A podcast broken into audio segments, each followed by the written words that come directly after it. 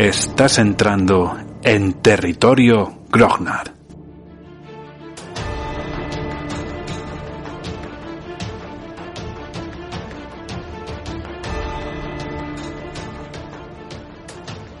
A principios de 1813, los supervivientes de la que fue conocida una vez como la Magnífica Gran Armée llegaban a Alemania después de una horrible retirada desde Moscú. La catástrofe de esta campaña catalizó una realineación dramática de las principales potencias europeas. El zar Alejandro aprovecharía esta situación para liberar a Europa de Napoleón, o al menos reordenar el equilibrio de poder europeo a sus intereses. Austria se declaró neutral al principio, pero Metternich, su canciller, temía tanto la expansión de la influencia rusa en Europa como la dominación de Napoleón, una dominación de todas maneras severamente amenazada por el reciente fiasco del emperador en Rusia. Por otra parte, Gran Bretaña siempre había afirmado que estaba comprometida en la lucha por la supervivencia contra la tiranía de Napoleón, aunque el resto de potencias europeas tenían una visión menos altruista de los motivos británicos. No ajeno, no ajeno a lo que sucedía en las cancillerías europeas, Napoleón forzó al máximo sus capacidades logísticas y organizativas, de manera que utilizando los restos de la Gran Armée y trasladando tropas desde otros frentes, particularmente de España, reemplazó el ejército perdido en Rusia con uno nuevo que eventualmente alcanzaría una fuerza de 650.000 hombres, con el que planeaba no mostrar debilidad y reafirmar su poder en Europa. Bienvenidos y bienvenidas a Congress of Vienna.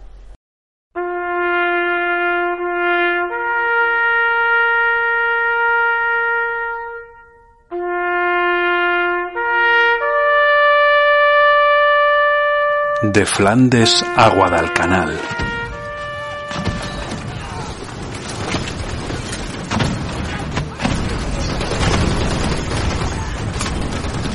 De las calles de Mogadiscio a la batalla de Bailén.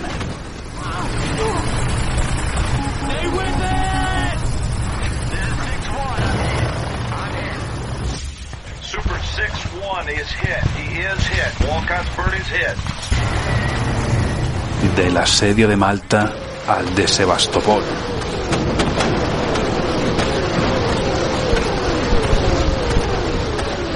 Hombres y mujeres a lo largo de los siglos se han dejado la piel en los campos de batalla, sacrificándose por causas y banderas que de seguro no les merecían.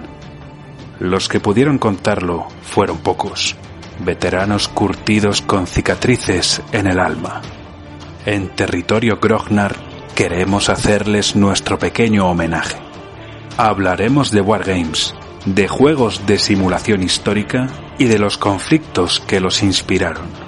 Así que afila tu sable, apresta el arcabuz y ciñete el casco. Estás entrando en territorio Grognar.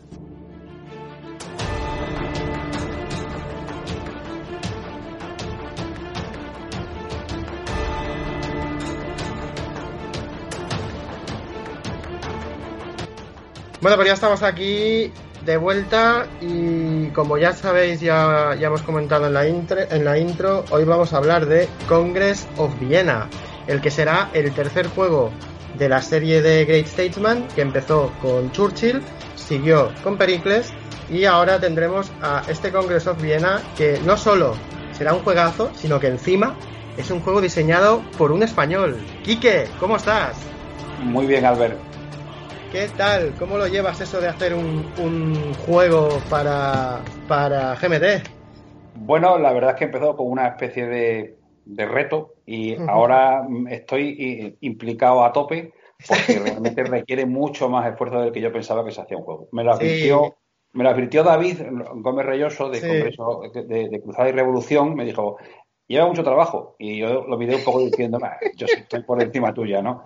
Y pues, se quedó corto, se quedó corto. Ya, ya, ya. Sí, sí, la verdad es que esto es, es verdad, eso es un faenón. Yo con varios de los que he estado hablando también de que han diseñado juegos, es que esto es una locura. Y es que al final, creo que lo hemos comentado más de una vez, eh, te dedicas a, a diseñar un juego y es que no haces más, nada más que eso, es que casi no puedes ni jugar a nada, porque estás única y exclusivamente dedicándote al, al juego que vas a hacer porque es que tiene un montonazo de trabajo, ya no solo para el tema de, de bueno, el tema de informativo, de, estudiar la, la, época y las características del juego que quieras hacer, sino que después está todo el tema del playtesting, de los cambios en el juego, de las ediciones, bueno, eso es un festival.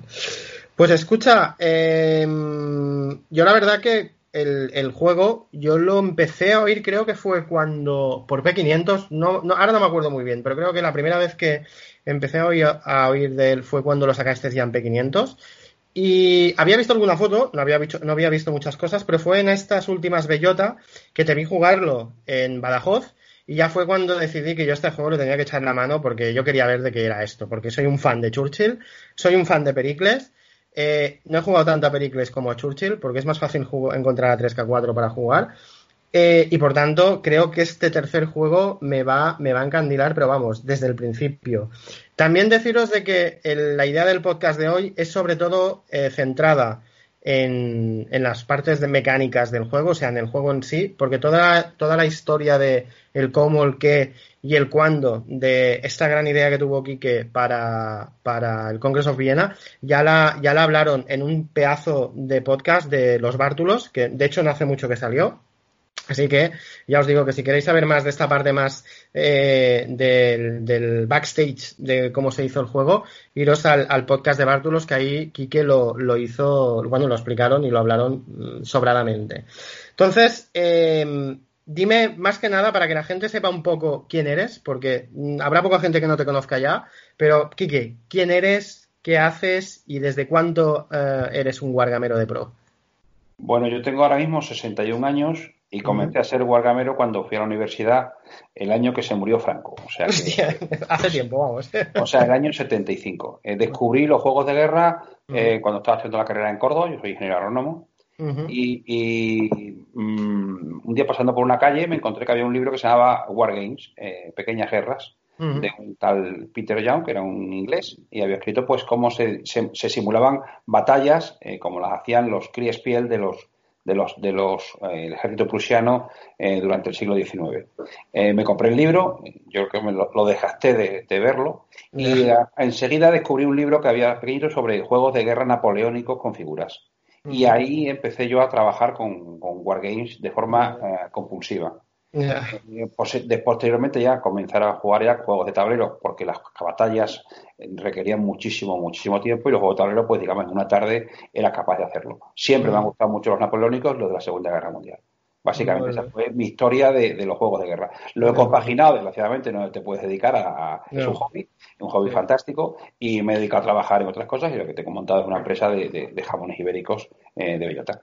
Eh, estupendo. De hecho, en las bellotas eh, si mal no recuerdo, eh, ahí damos, mm, probamos vuestros jamones, creo recordar. Sí, bueno, la verdad es que del primera bellota lo hicimos, que uh -huh. poca gente, y la verdad es que le pusimos bellota porque, bueno, son ceros de bellota. Ya. Yeah. Nos contamos un poco la historia y ya desde siempre me, obliga, me obligan a que lleve. Te obligan, sí, sí, modo, sí, A llevarlo. Yo encantado porque, bueno, estoy con, con muy, estoy con amigos yeah, y encima, yeah, pues, explicando el producto del, del que vivo, ¿no? O sea, que muy bien. Estupendo. Pues muy bien, pues no quiero rayar más al personal sobre temas personales, más que nada, pues ya os digo, eh, en el programa de Bártulos y de hecho en una entrevista que sé que saldrá en breve con la gente de Player Age, eh, vas a explicar bastante esta parte y yo lo que quiero centrarme sobre todo es en, en, en el juego, en las mecánicas y en qué nos va a traer este Congreso of Viena. Pero antes de empezar, me vas a permitir dar el pistoletazo de salida, que espero que se oiga. Tú me lo dirás. A ver.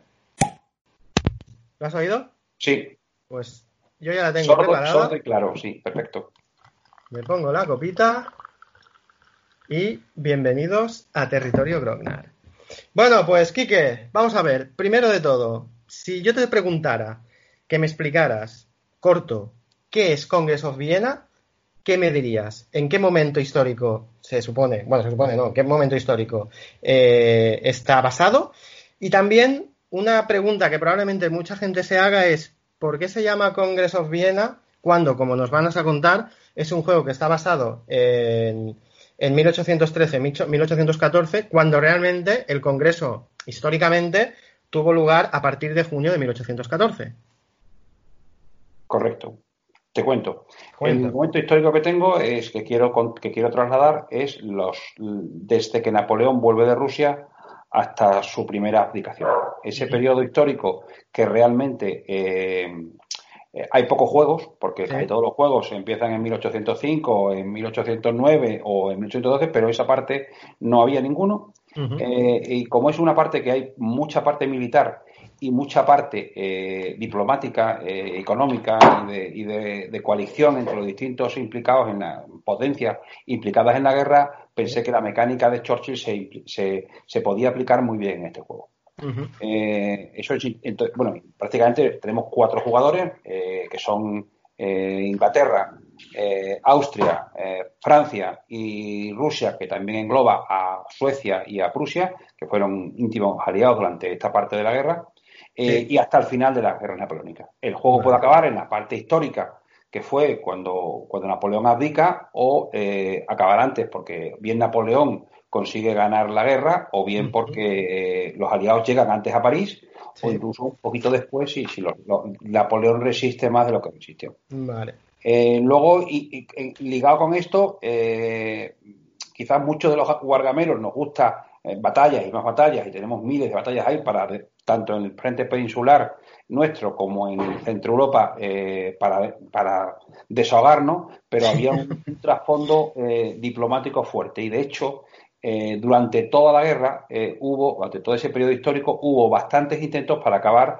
de una forma negociada eh, esta guerra. la primera fue el famoso armisticio y el Acuerdo de Praga, que, paró la guerra después de las batallas de Lutzen y Bautzen de Napoleón, cuando estaba prácticamente a punto de llegar a Berlín.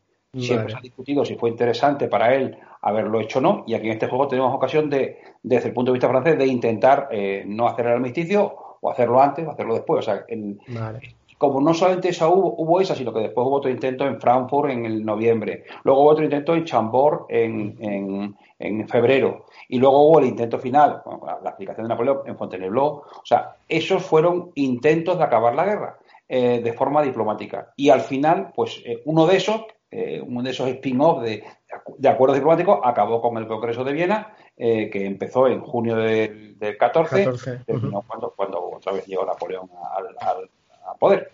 De hecho, eh, bueno, siempre lo dicen y creo que sobre todo en esta época es aquello de que al final la guerra no es más que la diplomacia en otros términos. Y al final aquí lo que, lo que se intentaba es aprovechar una victoria para llegar a una paz negociada o estar en ese intento de paz en una posición mejor, ¿no? Sí, ese fue, pero quizás fue un poco lo que hizo que la guerra no acabase y eso lo intentamos reflejar en las reglas del Congreso de Viena, que es que cuando uno ganaba mucho, pues pedía demasiado. Y, y, entonces, claro, no se ponen de acuerdo en el tema porque a lo mejor estaban dispuestos a llegar a un acuerdo, pero cuando había ganado tres batallas dijo, no, la quiero mucho más. Y entonces los otros ya no estaban dispuestos y otra vez continuaban. Esa, esa mecánica que ha surgido en otras guerras, pues aquí fue el paradigma, ¿no? Y yo creo que cuando dijo Chauchevich, eh, escribió su libro eh, famoso de la guerra, pues yo creo que, que fue eh, basado en la, experiencia napoleónica que, digamos, al, al Estado Mayor prusiano se les había grabado en fuego, ¿no? Sí, sí, sí. Sí, sí, de hecho les cambió, vamos, es que lo de las guerras napoleónicas se le puso después, ¿no? Porque en ese momento no se llamaban así. O sea que eso, eso seguramente eh, marcó mucho. Eh, entiendo entonces que el hecho de que se llame Congress of Viena viene a ser un poco porque a lo que vas a tratar de conseguir en el juego es lo que posteriormente pasó en el Congreso de Viena, pero que Viena, pero que tal como dices, podría haber pasado antes. Es de decir, hecho, hay una mecánica para acabar el juego que es con un Congreso de Paz que sería el Congreso de Viena. exacto, exacto. O sea que es un poco, es un poco la idea. Perfecto. Después, en, en cuanto a la duración de turnos, lo que tenemos es que en un principio tenemos un, un pool máximo de 10 turnos y cada turno representa un periodo aproximado de, creo que son mes, mes y medio. Tenemos del marzo-abril 1813 es el primer turno, mayo 1813 el segundo, junio 1813 el tercero, julio 1813 eh, perdón, el cuarto. son 10 turnos, son 10 turnos, de los cuales los del medio, los 6 del medio son de un mes, que son los de verano, donde digamos que hubo más, y primavera, donde hubo operaciones de forma fácil y después el primero eh, y, los, y los tres últimos, que son de dos meses, que son los meses ya de invierno, otoño, que digamos era más difícil moverse. Y luego en, el track, en, perdón, en el registro de turno, hemos puesto las batallas históricas o eh, los momentos importantes que pasaron en ese momento de la, de la, de la guerra. De hecho, por ejemplo, el turno 2, que es mayo de 1813, viene reflejado que es cuando hubo la batalla de Lutzen y Bautzen. Efectivamente. Vale, es, es, más que nada, un, digamos que será un poco el, el, apoyo histórico, no un guiño al tema histórico que pasó durante esos turnos. Muy bien, uh, en cuanto. Yo, una de las cosas que me gusta sobre todo preguntar o que expliquéis es, porque viene a explicar bastante cómo, cómo se juega el juego, es la, la, secuencia de juego, lo que normalmente todos, todos los los, reglamentos, ¿vale? Te ponen al principio de, oye, el juego va de esto y se hace de esta manera. Entonces, ahora me gustaría repasar un poco cómo es esta estructura eh, del juego, ¿no? Entonces tenemos que primero hay una fase inicial en la que se saca una carta de evento, que esta carta de evento vendría a reflejar la carta, para entendernos, la carta de... Eh, de os lo diré mañana de, del Churchill de la conferencia de la conferencia no me salía el nombre exacto. Aquí sacamos una carta de, evento que viene a representar la carta de conferencias de Churchill. Vamos a hacer un poco esa similitud si me lo permites para que la gente que sabe de Churchill vea un poco por dónde van los tiros. Después tenemos otra fase que es, posterior, que es posterior a esta, que es la fase de environment, que esto realmente es una tabla, que hablaremos de ella más tarde para que nos expliques de exactamente qué refleja, y es una tabla en la que básicamente a partir de dos tiradas vamos a sacar cómo va la guerra de, en Estados Unidos con, lo, con, con los americanos, básicamente, y también un bonus de cartas para algunos de los jugadores. Después ya entramos en la fase diplomática, que en esta básicamente lo primero que se va a hacer es dar las cartas a cada uno de los jugadores. Punto importante, si os acordáis en Churchill teníamos un mazo independiente para cada jugador, aquí no, aquí tenemos un mazo conjunto y eh, las cartas que representarán diferentes personajes de cada uno de los cuatro estados que, que están reflejados en el juego, que es Francia, Inglaterra, Prusia y Austria, también hay algunas neutrales, se van a repartir entre los jugadores, pero siempre un mazo único, no hay uno para cada uno. Después ya explicaremos un poco cómo lo gestiona el juego.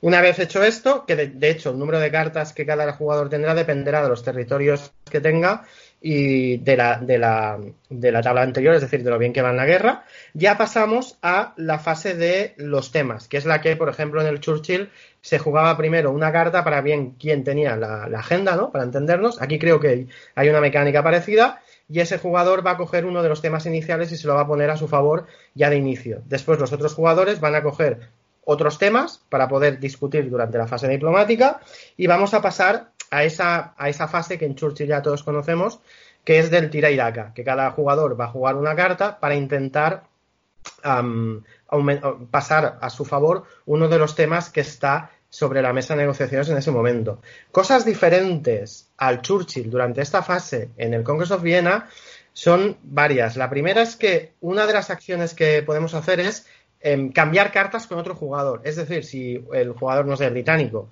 en su mano tiene una carta, eh, yo qué sé, del jugador ruso, en su turno, en vez de jugar para un tema, le puedo decir al jugador ruso, oye, te cambio una carta. Y si ese jugador ruso tiene una carta británica, se la tiene que dar y tiene que haber el intercambio.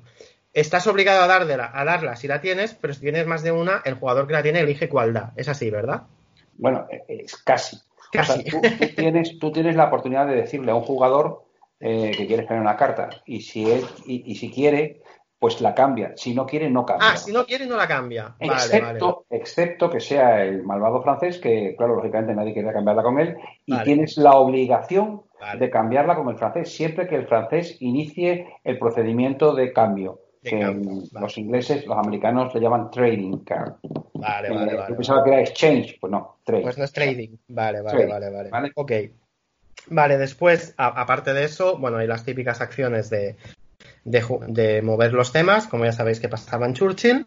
Y después, cuando se acaban todas las rondas de diplomacia, eran cuatro o seis rondas, no me acuerdo bien cuántas. Son seis rondas exactamente sí. igual que el Churchill. Igual que el Churchill, vale. Después miramos quién ha ganado esa, esa fase diplomática, que al mismo tiempo es igual que en el Churchill, aquel que tiene más temas. Y pasamos entonces a la fase de gobierno, que básicamente es eh, coger los recursos que tendrá disponibles cada potencia en su turno, eh, resolver los temas que se han ganado cada una de esas potencias, que hablaremos de ellos después, y después y pasar también a la fase del posible congreso de paz que comentaba antes Quique, que también hablaremos luego. Después viene una fase que es la de la tabla de Pax británica y, gobierno, creo que es buen gobierno, y después ya pasamos a la fase de guerra. La fase de guerra es igual que en, en Churchill, entramos ya en la mitad del mapa, digamos, operativa. Acordaros, estos juegos tienen siempre una mitad política, que es la que hemos jugado hasta ahora, hasta la fase de gobierno, y una fase de, perdón, y una mitad eh, operativa o de mapa estratégica, que es la que vamos a jugar a partir de ahora, y que en este caso lo que vamos a hacer es primero recolocar eh, o poner los refuerzos y los reemplazos, distribuir las fuerzas militares y las flotas que tengamos disponibles, poner los soportes eh, militares, es decir, las ofensivas, tipo ofensivas, para que nos hagamos una idea, hacer los movimientos estratégicos entre diferentes frentes y después llevar a cabo ya cada una de las posibles batallas que pueda haber en cada uno de los frentes. Y cuando se acaba eso, ya pasamos a la fase de eh, victoria. Esta es más o menos la estructura del juego, que como podéis ver es bastante parecida, no igual, porque cambian muchas cosas, a la de Churchill. Em, me he dejado algo de esto, Quique, creo que más o menos está, está resumido. sí está todo resuelto. Solo te quedaría una pequeña fase final que yo creo que en Churchill no está demasiado bien hecha y aquí mm. tenemos una que es más, para ser más sistemático, que es la, fase de turno final y la fase de puntos de victoria, la fase de chequeo de victoria. Y ahí, digamos, todos los puntos de victoria que se van consiguiendo por serie de circunstancias se, se, se llevan a efecto. Eh, quizás a diferencia de Churchill, que el, tema del punto de victoria era un poquito oculto, aquí está muy abierto, o sea, hay un track que está alrededor del mapa para tenerlo claro cómo va ganando cada jugador. Sí, sí, aquí de hecho en todo momento sabes cuántos puntos de victoria tiene cada una de las naciones. Exacto, no es como en Churchill que teóricamente puedes jugar con los valores escondidos. Aquí no. Aquí es desde el primer turno, tienes claro qué puntuación lleva, porque aparte es importante saberla porque ahora lo veremos en una condición de victoria que es eh, victoria automática para el francés. Visto esto, ¿cómo se gana? ¿Cuáles son las diferentes opciones de victoria? Porque al igual que, bueno, en Churchill realmente solo había una, entre comillas, lo que pasa que dentro de esa una había tres diferentes. Aquí no, aquí tenemos, creo recordar, cuatro maneras diferentes de, poder ganar, ¿verdad? Sí, bueno, yo, yo la primera vez que jugué Churchill, que me encantó, por eso, por eso hice este juego. por eso y me puse vicioso con él y estuve más o menos eh, jugando 20 o 30 partidas seguidas de Torchi, ¿no?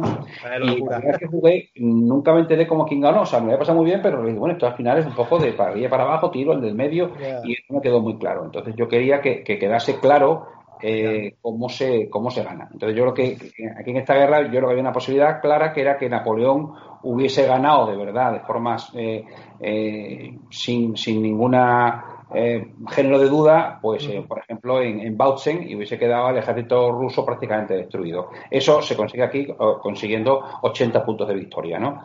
Que al principio no está demasiado mal porque eh, Francia empieza con 60 puntos, o sea que son 20 puntos de victoria más, cuando los otros jugadores empiezan prácticamente con 5, o sea que está muy lejos. Esa es una.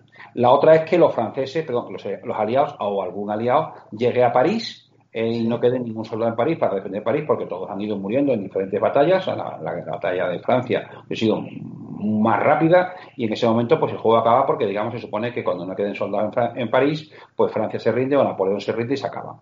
Eh, la otra tercera forma es con un congreso de paz. En determinado momento eh, se produce un congreso de paz eh, que no se produjo o, no se consiguió que fuese exitoso, porque se intentó varias veces, pero digamos alguien, generalmente o, Napoleón o el zar, exigieron demasiado y entonces los otros jugadores, los otros, los otros actores, en, este caso en el juego son jugadores, pues no estuvieron de acuerdo en llegar a esa condición de, dominio de, otra potencia. Eh, eso es el Congreso de Paz, que llegue a una, una, labor exitosa. Es difícil porque el juego tiene sus mecánicas para que, para que digamos, quieren quedarse bastantes acontecimientos para que eso llegue a, buen fin.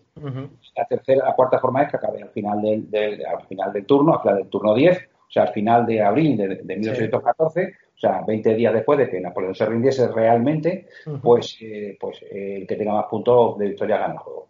Vale. Y de una pregunta, la, la opción esta de victoria en la que los aliados llegan a París, ¿quién gana? ¿El que tuviera más puntos de victoria en ese momento? El que tiene más puntos de victoria en ese momento. Lo que pasa es que el que está en París eh, se supone que le damos muchos puntos por haber llegado y tener un ejército en París. Vale, tiene, tiene un bonus ¿no? de, puntos de victoria por haber entrado. Claro, eso pasó. O sea, realmente los que entraron en París eh, históricamente fueron, fueron eh, austriacos y prusianos y sin embargo quizá uno de los que también quedó muy bien, no voy a decir quién quedó, ganó la, guerra, pero, pero, realmente eh, Inglaterra quedó fantásticamente bien porque se hizo la, potencia eh, eh, dominante de Europa durante el siglo XIX y parte del siglo XX, ¿no? Sí, hasta el final de la Primera Guerra Mundial, básicamente.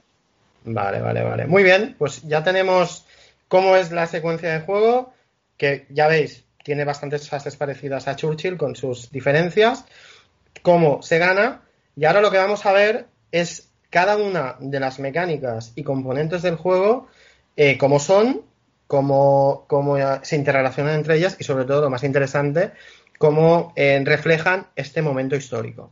Lo primero de lo que vamos a hablar son de las habilidades nacionales. Es esas, digamos, características propias de una de las tres potencias que, aparte de decirse Francia, eh, Prusia, Austria o eh, Rusia, eh, tienen también sus habilidades. En el caso de Churchill, por ejemplo, teníamos a los británicos el más uno en agenda, los americanos que rompían empates y los rusos el más uno a discutir. Aquí ¿De qué habilidades estamos hablando? Bueno, la verdad es que eh, tenía fácil la mecánica porque tenía Churchill al lado y lo fácil en esta vida es copiar. Eh, eh, lo que pasa es que como Churchill, digamos, a mí de las las cosas que no me gustaba de Churchill era que tenías muy pocas cartas y entonces enseguida tenías que jugar con, o sea, tenías, no podías debatir mucho porque si debatías luego no podías usar, no podías, no podías negociar porque te quedabas sin cartas. Eh, eso lo cambiamos en el juego y lo que hemos puesto es que tú tienes un mazo de cartas sobrantes, con lo cual los debates son mucho más intensos que en Churchill porque tienes cartas de sobra para, para, para, debatir e incluso puedes incluso ganar cartas. O sea, en tu turno eh, cambias cartas con otro jugador y tienes una carta más tuya. Con lo cual, si, mal no recuerdo, hay un mínimo de nueve cartas. Hay un mínimo de nueve cartas y son seis rondas. Seis rondas, exacto. sobra. Pero, por ejemplo, los, los franceses que empiezan dominando el juego, eh, dominando Europa y, y dan muchos puntos, muchas cartas por tener territorios en Europa, empiezan con 15 cartas. O sea, cartas puedes, dedicarte a debatir. O el austriaco, por ejemplo, que es neutral al principio, hasta que entran en guerra eh, con el, asunto de, Austria en guerra, eh, tiene con 10 cartas, más alguna que te pueda tocar, que luego hablaremos de ellas. ¿no? O sea que en principio tienes unas cartas hermosas para poder en la diplomacia debatir y más debatir y, está bien, en ese aspecto está bien. Entonces la primera que cogí fue eh, la, la, que tenías en Churchill, que eran los rusos, que era que tenías un más uno en el debate con cartas. Aquí tienes que hacerlo no con todas las cartas, sino con las cartas nacionales de ese país. Entonces cuando, juegas una carta austriaca o una carta neutral, el jugador, eh, el jugador austriaco eh, tiene un más uno. Es una bastante interesante a lo largo de la diplomacia y mientras Austria es neutral, pues la verdad es que gana muchas veces la, victoria diplomática. ¿Y esto lo hiciste para balancear el juego o está basado en algo, digamos, en una característica de la, el poder disuasorio austríaco o el es que realmente lo, hicieron bien, es que el tema diplomático lo hicieron bien porque estaba jugando, entre, le venía como anillo al dedo porque, mm, porque ellos se Fueron hábiles. Fueron hábiles, se dedicaron a chalanear, estuvieron durante un tiempo diciendo que iban a ser franceses y luego iban a ser ingleses y se, dejaron querer por todos. Y luego pidieron lo máximo. O sea que yo creo que está bien eso puesto. O sea que yo creo que está bastante bien puesta. A los ingleses, que eran los que daban el bacalao, porque eran los que repartían el dinero para financiar a los rusos y a los austriacos, que tenían poco dinero para, para financiar, tenían muchos hombres, pero tenían poco dinero, pues les puse el árbitro de la coalición, o sea, lo que, lo que eran los americanos en, en Churchill. O sea, de hecho, el empate. De hecho, aquí el, jugador británico viene a representar un poco en varias facetas al americano en Churchill, porque es el que más recursos tiene, el que tiene que estar para que no le jodan todos los recursos todo el rato, y aparte tiene ese, ese, poder de romper los empates, que tenía también el americano en Churchill. Sí, pues aquí se utiliza quizás todavía más que en Churchill, porque, porque hay muchos empates y aquí se gana más. Eso era más complicado porque si te quedaba la carta del líder, en sí, correcto, aquí se lo quité todo. Dije, no, no, vamos a eh, si empate, gana, gana el, el, el, austriaco, ¿no? Em, el británico. El británico, perdona. Eh, el ruso, eh, bueno, rusos, prusianos y austriacos, le dimos la, la característica inicial que tenían los, los ingleses, eh, que era la capacidad de, bueno, de, planificación fundamentalmente de la batalla y, de la diplomacia. Eh, básicamente podían alzar y tenían un buen equipo de, de diplomáticos, tanto rusos como prusianos, para organizar, eh, para organizar un poco lo que iba a ocurrir en cada, en cada turno de juego. Y le dimos el más uno que tenían en el caso de, de Churchill los ingleses. Vale. Eh, y el problema que tenemos es que tenemos un tercer, eh, un cuarto contendiente que no existía en Churchill. Y había que darle, había que dotarle alguna cosa, de alguna cosa. Entonces, como sacamos la, la, lo novedoso del juego, la verdad es que las ventajas a Francia se las dimos eh, simplemente por el, eh, no por diseño, sino por el desarrollo del juego. Nos dimos cuenta que al francés no, cambió, no le cambiaba ni Dios, porque claro, sabías que le daba una carta que luego lo podías llevar contra ti. Eh, Exacto, sí, sí, sí. Bueno, pues cuando el francés quiera comerciar contigo, o sea, cuando, quiera cambiar carta, estás obligado a cambiarle. como además hay bastantes cartas francesas en el juego, pues generalmente hay muchas cartas, muchas cartas que tiene que cambiarlas y el francés mejora mucho su mano. Esa fue una. Y la otra que nos dimos cuenta es que a veces se ponían de acuerdo los jugadores a sacarle las cartas, los, asuntos del track francés y lo dejaban pelado. Lo que pusimos es que cuando un asunto entra en el track francés, te cuesta, te cuesta, eh, eh, te cuesta quitarle eh, uno más. O sea que si tú tienes un asunto en el track francés, por ejemplo, en el número 3, pues si juegas un asunto, una carta que, vale 4, pues sabes que se va a quedar no en tu track, en, el 1, sino que va a ser, como hay que restarle uno a tu carta, se queda una carta de 3, pues se queda reducida al centro por ejemplo. Entonces, los asuntos de plasta francés son bastante difíciles de quitar, incluso psicológicamente son más difíciles de quitar porque la gente prefiere utilizar una carta en otro, en otro asunto que, digamos, te lo lleven más a tu track. Entonces, es un asunto de protección interesante al jugador francés.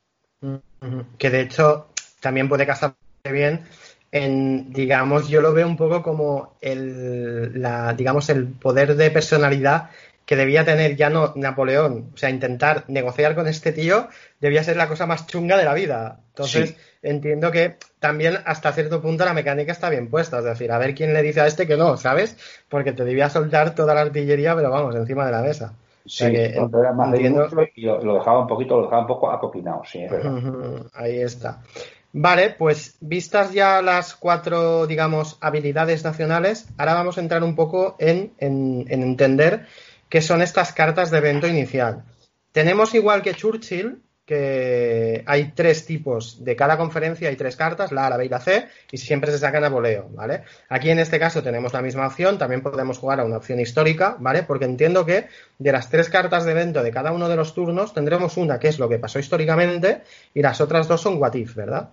Sí, eh, lo que pasa es que cuando estaba dando vuelta al juego, eh, a mí Churchill nunca me enteré muy bien de cómo era porque es demasiado azar. Entonces yo, soy más sistemático, soy ingeniero y soy un poco más sistemático. Entonces, eh, lo que hemos hecho es que todas las cartas, eh, las cartas A son lo que nosotros consideramos que es histórico dentro de, un cierto grado de, flexibilidad, ¿no? Porque el juego tiene que ser jugable, ¿no? Eh, la, carta B, la, opción B favorece claramente a los aliados, o sea, en principio estará o, o empeorado el francés o mejorado algún aliado o todos los aliados, y la carta C generalmente estarán empeorados algunos aliados eh, y mejorado Francia.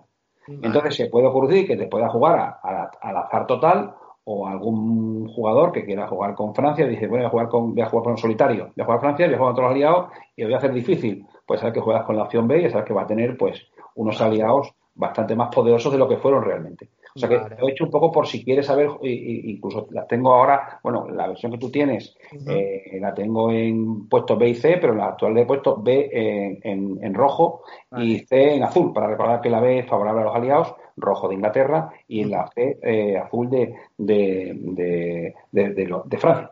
Vale. De hecho, comentaros también, lo quería decir al principio del programa, no me he acordado, pero todas las imágenes de lo que vayamos a hablar estarán colgadas en la aplicación de Flickr que tenemos cuenta de territorio Grognar y de las cartas y tablas que creamos, que es interesante que las tengáis delante como apoyo visual de lo que estemos hablando, las tendréis ahí. Pondremos igualmente el enlace debajo en la descripción del episodio. Si no lo habéis hecho ya, pues darle ya, porque así veréis de lo que estamos hablando. De hecho, seguramente vamos a colgar eh, un ejemplo de una de las cartas de turno eh, igual la que estoy viendo yo ahora, que es la de 1813 eh, marzo-abril, ¿vale? Que ahí lo que dice Kiki, la A, la B y la C.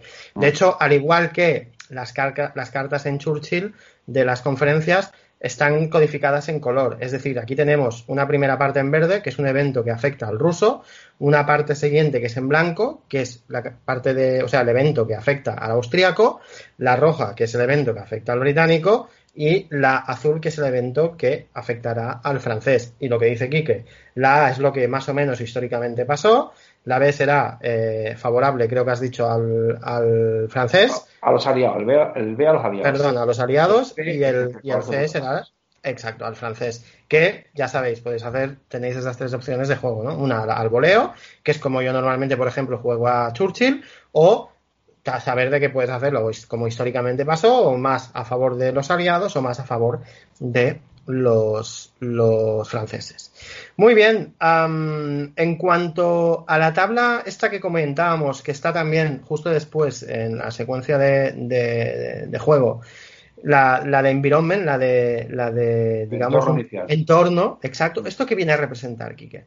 Bueno, si recordáis cómo era Churchill, tenías los tres, los tres jugadores, aquí no existía el, no existía el, el, blanco, porque eran verde, rojo y azul, pero aquí son cuatro jugadores, y luego había dos colores que eran el blanco y el gris, que creo que eran algo así como como los, los, pequeños, el torno, las cosas políticas de los pequeños naciones. Eso era el blanco y el gris venía a representar a Algo que hacía, algo que hacía el, eje, ¿no? Si el eje, correcto. La, flota, japonesa o si mandaban algún refuerzo, algo de eso, ¿no? Bueno, pues esa tabla, al final, eh, aquí teníamos una serie de, acontecimientos que había y eh, si la metía en la carta, pues la carta ya veis que estaba bastante densa de texto. Está bastante densa, correcto. Entonces, eh, mm, eh, ahora contar un poquito de, la densidad de, las cartas, ¿no? del texto. Eh, entonces digo, lo saco de la carta y lo pongo en una tabla y la verdad es que funciona bastante bien. ¿no? Entonces eh, ya tienes el azar con tirada de dados y no tienes problema. Entonces, si quieres que explique un poquito de la tabla de entorno inicial, bueno, pues una tabla de doble entrada está puesta en medio del tablero para que no haya que trabajar con tablas. O sea, la idea de este juego es que no haya que trabajar ninguna tabla. Yo estaba acostumbrado a mis maravillosos juegos de Avalon Hill con unas tablas tablas y más tablas complicadas y, luego nunca las encontraba, que me pasa siempre cuando juego, por ejemplo, Path Glory, ¿dónde está la maldita tabla de, de, batalla? ¿no? Pues no las tengo, ¿no? Y ya las tengo todas puestas, las, tengo pegadas todas en el borde del tablero para, encontrarlas, ¿no? Bueno, pues básicamente la tabla de entorno inicial eh, tiene una tabla, la principal, que es un primer dado, que va del 1 al 6, eh, puede ser modificable eh, por algunos de las, de las cartas eh, iniciales, o sea, las cartas de, evento inicial, pues hay alguna que te puede modificar con un más uno o un más dos para que, digamos, se vayan. Conforme más bajo es el primer dado, eh, más favorable a Inglaterra, conforme más alto sea el dado, en principio es más favorable a Francia. En la primera columna, la primera fila que tienes, te pone una serie de países, eh, Britain, Austria, Rusia y Francia. Eso significa que si, por ejemplo, en la tabla, eh, en la columna 5, eh, debajo aparece Rusia, significa que el jugador ruso, antes de recibir cartas, de recibir las cartas que le toquen en el juego, elige una carta rusa. Eso es brutal. Y, se Eso la queda. Es brutal. Eso es brutal, porque puedes coger la carta que quieras. Rusa, sí, de su país. Rusa, de su país. O sea, vas a buscar la carta que necesitas. O sea, ya no está supeditado a eh, que te toque, sino que en este caso, si tienes suerte, claro está, eh, vas a buscar la carta que quieres para ese turno. Esto es brutal. Es bastante, es bastante, es bastante, es bastante, o sea, que, se, que, da mucho juego. da mucho juego, sí, sí, sí, sí, es espectacular. Bueno, después la, siguiente tema que tenemos es que aunque había una guerra en Europa fuerte y nos estábamos dando bofetadas, pues también había una pequeña guerra eh, dentro de, que afectaba mucho a Inglaterra, que era la guerra de 1812 entre Inglaterra y Estados Unidos, que acabó en diciembre de 1814 realmente con el Tratado de Gante. Eh, prácticamente eh, terminó en un empate, aunque, aunque realmente los ingleses, los americanos quisieron haber conquistado Canadá y estuvieron muy cerca de haberlo conquistado, que fueron unos inútiles absolutos en el tema, y los, los ingleses estuvieron dispuestos, estuvieron casi, no voy a decir a conquistar Estados Unidos, que no hubiesen podido conquistarlo, pero sí estuvieron a punto, de hecho se lo, se lo quedaron, aunque lo devolvieron al final de la guerra, con el norte de Estados Unidos, o sea, la parte de Maine y New Hampshire eh, controlados los ingleses. Entonces, eh, esa tabla lo que hago es que los, los, los americanos, todos los, aunque puede ser luego modificable por decisiones del francés, pensando en, en, los, en, los, en los americanos, en principio te aparece el número de soldados norteamericanos, de milicia norteamericana, que van a luchar contra los ingleses en, en, América. Que de hecho pues, esto, esto beneficia al francés hasta cierto punto porque puede hacer que el, el británico derive recursos y soldados a esa guerra. Sí, sí, sí. Puede hacer que derive de sueldo y de forma, de hecho, y de hecho lo que hacen habitualmente los franceses. Es lo que hacen, sí, sí, sí. Los franceses, o sea, es darle donde más les duele, ¿no? Sí, exacto. Eh, bueno, después tengo una tabla que pone que dice si los americanos, digamos, están esperando que los ingleses los ataquen, eh, si no los atacan, los americanos engordan y cuando vengan, pues será un poquito más jodido la cosa. Más jodidos, sí. Eh, y si sale un sí, pues es que hacen una guerra, un ataque. Vale. Lógicamente, si el francés está con ganas de, de verdad, darle de, de- caña a los franceses, a los ingleses en Inglaterra, en América, pues él Ujú. puede, de sus propios recursos, pagar una ofensiva militar americana en, en, en América si no entras. O sea, que los americanos, lo- o sea, que tú puedes, en cierta manera, esto es lo que te dice más o menos que puede ocurrir, pero tú si quieres detraer recursos franceses y destinarlos eh, no al frente de Europa, sino destinarlas al combate eh, eh, a, a los americanos, pues lo puedes hacer. Ujú. Estas son, digamos, la primera parte de la, la primera parte de la tabla de entorno inicial.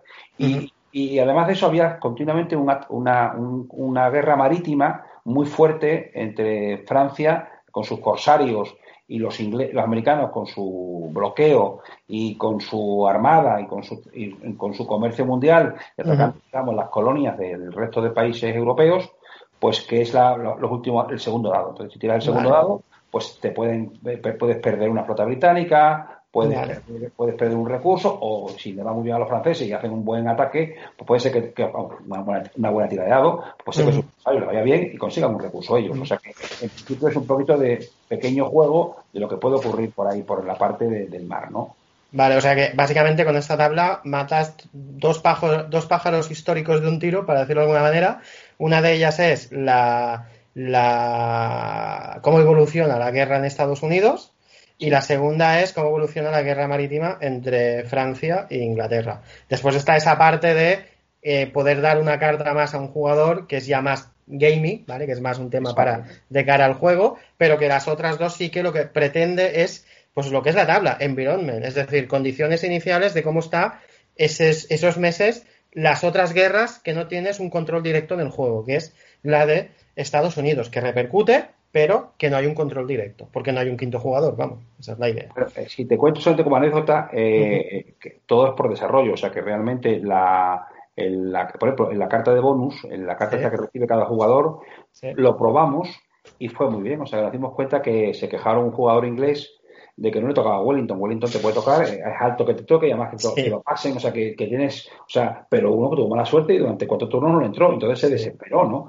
Eh, porque sin Wellington es más difícil avanzar en, en- en España. que En sin- España, sí, sí. entonces, bueno, pues les digo, bueno, pues la posibilidad de que también tengas esta posibilidad de jugarla y entonces automáticamente el juego eh, eh, mejoró mucho. Eh, Eh, igual que le pasaba a Wellington, le podía pasar, por ejemplo, a los franceses que se quedaban sin ningún líder en España y la verdad es que, eh, por ejemplo, Sul fue un fantástico eh, adversario de Wellington. De Sí. hecho, les hizo pasar eh, canutas desde septiembre hasta Toulouse, o sea que estuvo desde prácticamente de septiembre hasta el final. El, el, el, el Sul no ganó, pero, pero se las hizo pasar. eh, se las a pasar canutas. sí, sí. Sí, sí. Entonces, bueno, pues esa posibilidad de coger la carta de Sult es muy interesante. A lo mejor en el caso de inglés es muy claro que vas a coger a, a- a- vas a elegir a Wellington. No, doy fe de ello, ¿eh? Porque yo cuando jugué, jugué de británico y yo iba por él. O sea, me salía Claro, esto, pero cuando eres francés es distinto. Puedes coger, si Claro. quieres, a, a, Soult, o puedes coger a Dabus para defender el norte de, de Europa, o puedes Sí, coger sí, a Eugene para Eugene para, para defender eh, Italia. O sea que, que tienes más, más dificultades,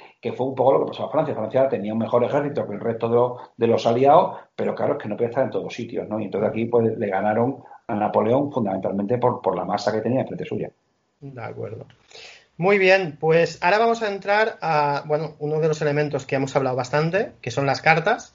Em, en, en Congress of Vienna tenemos unas cartas que representan básicamente personajes, hay algunas que representan otras cosas, pero ahora veremos alguna. Y tenemos dos tipos de cartas, las cartas de líder y las cartas de, staff. Vamos a hablar primero de las cartas de, de líder, ¿vale? Después ya hablaremos de las cartas de staff. La estructura de las cartas de líder es básicamente igual que las de staff. Tendremos eh, un personaje que estará siempre en la mano del jugador eh, o de esa, potencia, ahora diremos cada una de ellas cuál es. Nos viene también en la carta eh, el nombre de quien representa ese líder, un valor en puntos que es la fuerza que tiene en el debate, acordaros cuántos espacios puedes moverla en la fase, en el tablero político, básicamente el tema que vaya a hablar.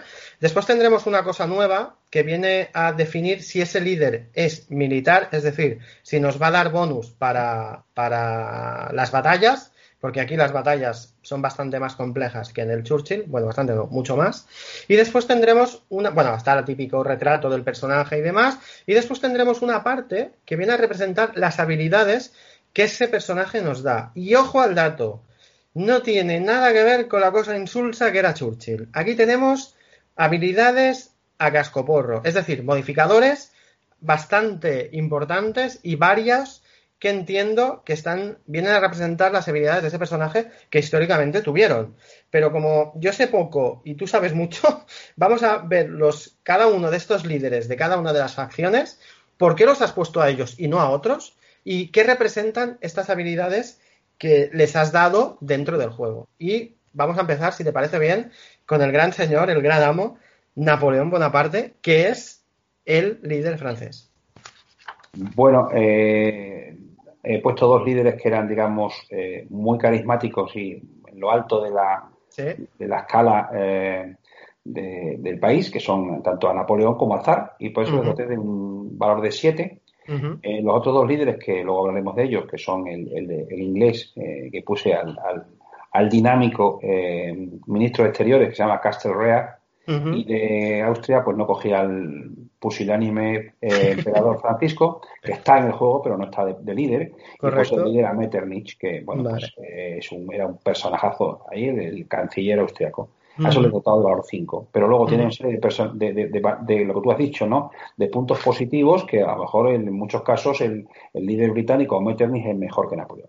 De Napoleón es el único líder que tiene uso militar, o sea que lo puede reservar en en vez de utilizarlo en la fase diplomática, pues está organizando sus ejércitos y luego puede utilizarlo en combate eh, con, con, unos Que de hecho, es, esto aquí quien no lo ha comentado, va bien que lo comentes ahora también, de las cartas de líder y de, y de staff, hay la, unas cartas que tienen esta M que las, las caracteriza como líderes militares, que lo que quiere decir es que si las guardas para la fase militar, te dan bonificadores en la batalla, pero las tienes que guardar, no las puedes utilizar antes. Sí, aquí, bueno, a mí me gusta que los, los, los jugadores sufran.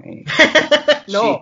No, no sufran, quiero decir que sufran en cómo usar una carta. O sea, mi, mi, mi, mi juego, yo hay un juego que me gusta mucho, como a mucha gente, ¿no? Que es el Twilight Struggle. Y el problema que tengo con Twilight Struggle es que a mí me sudan las manos, o sea, de, de cómo juegas esa maldita carta. Eh, o sea, cuando toca la carta de, ¿cómo se llama? En, en, en Twilight Struggle, cuando toca la carta aquella de horrible de, de, de puntuación de, una, de un territorio, que sabes que tienes que utilizarla y empiezas a decir cómo la, la, la, la sufro al principio, ahora al final. El caso es que pasa, lo pasas, yo lo paso angustiado, pero lo paso angustiado en un juego que te encanta. Entonces, eh, es eso. A mí me pasa, me, me, gusta en ese juego y lo he intentado transmitir en este, ¿no? Lo que pasa es que aquí tenía muy fácil porque son unos líderes que tienen una personalidad que está bastante estudiada y entonces pues he intentado dotarlo de lo que tú dices, de los bonificadores y, y, y penalizadores y penalizaciones que creo que te, tuvieron en la realidad. Por ejemplo, Napoleón. Pues a Napoleón es un líder de 7, que es una potencia bestial, sin embargo le he puesto un menos 3 cuando tiene que discutir un minor country. ¿Por qué? Porque era tan, tan abusón y tan dominador que, que la gente ya, ya tenían tanto miedo que, que, no le hacían ni caso. O sea que, y entonces lo he puesto en negativo. Vale. Eh, sin embargo, pues, ¿qué tenía ventaja Napoleón? Pues que cuando organizaba el ejército francés, o sea, o hacía un reclutamiento francés, que es un asunto que tenemos aquí importante, pues lo, lo hacía fenomenal y con, hizo un ejército de la nada en muy poco tiempo. Bueno, pues eso lo hemos notado en que el, el reclutamiento francés pues, lo mueve de una forma que es inatacable por otro jugador, o sea, no, indebatible, y además te regalamos un, un, una unidad militar cada vez que lo utilizas en esto. Entonces, no. podrás pensarlo si lo utilizas o no, hay veces que te puede interesar utilizarlo, y en eso está muy bonificado. O sea, que creo que lo hemos hecho en ese aspecto razonablemente bien y, y hasta ahora va en, la, en, el juego, pues da, o sea, da, mucho juego. Sí, sí, sí, juego o sea, que, que, se, que, se, mueve mucho, ¿vale? Uh -huh. eh, si quieres que siga con el siguiente, yo de, de Zar Alejandro. Zar Alejandro era un desequilibrado, eh, estaba así, o sea, tenía, o sea, era místico, le entraban sus cosas, o sea, era, era súper religioso, pero luego tenía no sé cuántos millones de hijos. O sea, te quiero decir que era una, una personalidad compleja, ¿no? Entonces, eh, tiene un 7, o sea, que es lo máximo, que tiene una carta, pero le he puesto algunos puntos negativos eh, en alguna serie de asuntos en los cuales se convirtió en un zote. Pues básicamente, cuando hacían un curso de paz, pues llegaba como un cacharro loco, los, los generales, perdón, los diplomáticos rusos se cagaban de miedo y era un inútil. Pues, pues cuando, te, cuando te, en el Congreso de Paz o en algunos asuntos que no le interesaron, por ejemplo, pues todo el tema de, de Hanover y de Prusia, que no le interesaba, igual que Polonia le interesaba muchísimo, pues se le puesto algunos negativos. Y después la otra cosa que tenía era que puse a,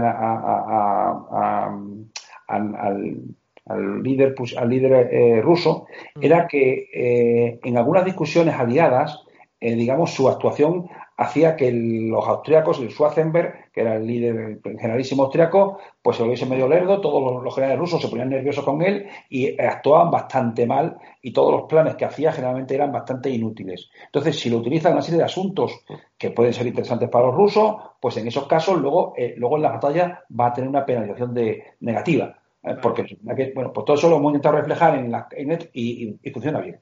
Está muy bien porque además es lo que dices tú, o sea, en vez de meterlo como personaje de batalla, no lo metes, pero repercute en las batallas, porque si tú lo utilizas para algún tema eh, de debatir, eh, puedes tener penalizadores posteriormente a la batalla y es por ese tema de que el tío es un puto lerdo y ponía nervioso al personal o hacía hacer cosas que no tocaban como por ejemplo de hecho la batalla corrígeme porque yo no soy muy ducho en el tema napoleónico pero la batalla de, de Borodino se hizo porque el tío se encapficó en, parar ahí a Napoleón, ¿verdad? Sí, eh, si, se hubiesen retirado, eh, no hubiese habido los dos. exacto. Se hubiesen muerto igual los franceses de frío eh, dos meses después. Pero bueno. Sin, sin pérdidas rusas, correcto. Era así. también lo, hemos, lo hemos hecho porque hay veces que el ruso tiene que utilizarlo en algunos de los asuntos en los que está penalizado porque tiene puntos de victoria. Entonces ya empieza a jugar, bueno, sí, pierdo los poderes de la batalla, pero ahora ganar un punto de victoria. Y esa, esa incertidumbre de el corto plazo y el largo plazo, pues, pues lo tenemos en el juego. Puede jugarla o no jugarla. O sea que yo en ese aspecto le dejo bastante abierto para que cada jugador lo juegue como quiera. O sea, tienes muchas opciones para jugarlo. ¿Y esta, esta, esta característica pone que si se juega la carta del zar para el tema de absolutismo no puede ser debatida por Napoleón? Bueno, esa la pusimos porque, claro, los dos eran unos absolutistas de mucho cuidado. Entonces, eh, hay, dos asuntos que son absolutismo y, liberalismo, que, digamos, se llevan en contra. Y entonces, Napoleón, pues, eh, para fastidiar un poco, al, parece poco claro que si el zar estaba hablando del absolutismo, un absolutista eh, en potencia como era Napoleón le, fuese a, llevar la vale. Estaban los dos de acuerdo con, ese, con, ese, con ese criterio, ¿no? Vale, vale. No, eso está bien porque también bloqueas algo que no sería muy histórico. Mm, sí, sí. Estupendo. Vale, vale. sí. Te voy a hablar ahora del líder, del líder Castle del líder, británico. Yo, de hecho, cuando vi la carta, sinceramente, no tenía ni idea de quién era este tío. Me tuve que poner en Wikipedia y buscarlo, ¿eh? O sea, de la otra manera sí que sabían quién era, porque al final eran los jefes de Estado, pero este, el Castle no tenía ni idea de quién era. Bueno, pues los ingleses estaban en su guau, tenían al, rey loco, al príncipe regente, que estaba también más allá que para acá y se dedicaba también a hacer sus cosas, eh, y era un poquito corruptillo. Eh, y luego tenían un líder que se llama Liverpool, que está en la carta aquí, pero el tío no dijo que estaba en Inglaterra muy bien y que, que hay Europa, que no iba a él. Y entonces mandó a este a, hablar con Europa y, bueno, eh, tuvo una actuación bastante buena porque él se opuso bastante al, zar Alejandro, eh, le dio algo de vidilla a Francia y después se llevó bastante bien con Metternich. Entonces, bueno, pues hicieron un buen tándem. entonces lo, he puesto un, un uso de 5, pero tiene muchos modificadores en algunos asuntos vitales para Inglaterra, como era Holanda, por ejemplo, cómo iba a ser el futuro gobierno de Francia, o cómo eran los mismos, asuntos que le, importaban mucho a Inglaterra. Y después lo que le he puesto es que tiene un, más dos en debate, o sea que cuando él está debatiendo a otro, otro líder eh, o a otra carta, pues tiene un valor de siete, con lo cual es una carta potente. Que de hecho esto la equipara a los líderes, por ejemplo, tanto como Napoleón o el zar primero, que son de siete. Porque lo más se llegar son a siete. Exacto. Pues de forma igual hice con, con, Metternich. De hecho, eh, Metternich fue una figura central de, de las guerras napoleónicas y del final de las guerras napoleónicas y del Congreso de Viena.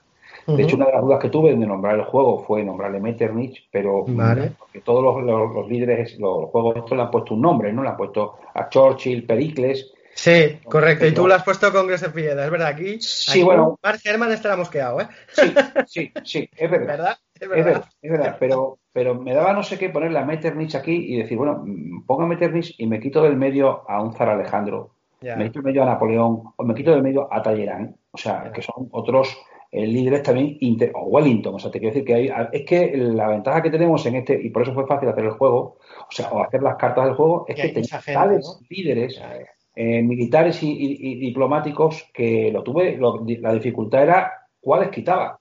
Entonces, entonces, bueno, pues, pues, no quise ponerle a Metternich porque me parecía que había gente eh, del mismo nivel que él en, este juego, en este periodo histórico. Eh, eh pues, pues muy parecido a la actuación de, de, Era un, señor, no era para el liberalismo, era para el absolutismo, era para conseguir que el Congreso de Paz funcionase bien, era para que el generalísimo fuese austriaco, como de hecho lo consiguió y puso a Schwarzenberg, él le interesaba mucho Italia, a la que se la quedó después de la guerra, o sea que en asunto le he puesto un 2. ¿Eh? Después le he puesto una especie de bonificación que cuando el, Congreso de Paz, digamos, lo inician los austriacos y él se ha implicado en el Congreso de Paz, le da tres puntos de victoria, eh, de, pagoneo. Eso hace que, los otros jugadores, pues el austriaco, que generalmente eh, militarmente es bastante zote, bueno, pues que tenga algunas chances de, conseguir la victoria. Y de hecho, ahora mismo, pues están más o menos equilibrados en las partidas que estamos en el testeo en torno, en torno al 25%, que es lo que tiene que ser jugable y o sea, sea histórico, pero que también sea divertido de jugar. Sí, porque al final es un juego, coño, si no, qué gracia tiene, ¿no? Exacto, sí, sí, sí. Vale, vale, vale, vale. Vale, eh, pues ya tenemos vistas. No sé si quieres comentar algo más de los cuatro líderes. No. No, vale, pues. No vamos a aburrir mucho a la gente. vamos a saltar ahora a las cartas de staff y de las cartas de staff, no sé si sabes el, número exacto de cartas que hay. ¿Cuánto está hecho el deck? ¿Cuántos son? El deck, eh, el deck eran 60 cartas y 4 líderes, que eran 64. Vale. Eh, eran, era, digo, eran, porque cuando estuvimos viéndolo me dijeron los americanos, oye, que el, el staff de cartas, las cartas son 110, que es como las hacen en China. ah, bueno, pues entonces yo tenía, tenía eh, 30 cartas de, de entorno inicial, son 30, 64 eh, cartas, eh, que son los 60 y los 4, 64 son 94, y después tengo 10 cartas de handicap card, que si quieres luego hablar de ellas. Entonces me parece que son 100, 104, eh, me faltaban 6. Entonces hemos puesto 4 cartas más en, la, en el juego, ahora tenemos 64, todavía me quedan 2 dos por elegir. Y vale. de qué personajes pongo. Vale el cuerpo me pide, esto, es una primicia, pero bueno, te lo, cuento porque no lo saben. Pero lo que quiero, quiero poner es a Fernando VII, que es un personaje al que odio. Eh, vale. y entonces lo voy a poner, o sea, como se merece. O sea, ¿vale? Vale, vale.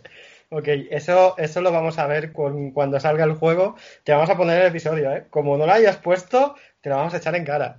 No, no, no, ya verás cómo cae, ya verás cómo cae. qué maldades le pongo, para que se vea, para que se vea cómo era, ¿sabes? Vale, vale, vale, vale, vale. Ok, pues dentro de estas 64 cartas de, de, staff, entiendo, cuatro son las que hemos hablado, que son las de los líderes, ¿vale? Pero el resto, las 60 que quedan, tenemos a digamos, cuatro grupos, bueno, cinco grupos diferentes. Unas son las cartas neutrales, otras son las cartas de Francia, las cartas de Rusia las, las cartas de Gran Bretaña y las cartas de Austria.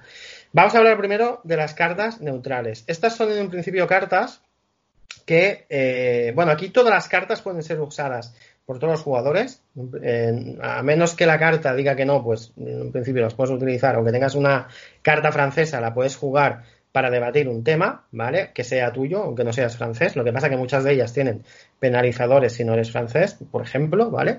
Y en el caso de las cartas neutrales, eh, tenemos eh, en un principio, veo que cinco grupos diferentes. Hay dos personajes eh, históricos y después hay tres cartas, que creo que hay varias copias de ellas, que representan, bueno, cartas tipo, ¿vale? Em, quiero que me hables sobre todo de estos dos personajes, que hay uno de ellos que me extrañó mucho que lo pusieras en neutral, que es Talleyrand. ¿Por qué me has puesto a Talleyrand como una carta neutral? Bueno, porque mm, aquí Francia, digamos, está asociada a, Napoleón ¿Mm? y Talleyrand realmente eh, iba pensando en Talleyrand. O sea, vale, vale. Eh, básicamente a Napoleón había tarifa con él desde 1809 y entonces estaba jugándole la contra Napoleón, estaba oculto, pero lo que estaba es conspirando contra él. De hecho, fue el, el principal, bueno, fue el que realmente firmó la aplicación de Napoleón eh, sin contar con el casi, o sea que lo destituyó el Senado francés, que era absolutamente eh, pro-napoleónico, pero los lo movió de tal manera que los consiguió que, que depusiesen a Napoleón. Y después conspiró para que llegasen los Borbones otra vez a Francia.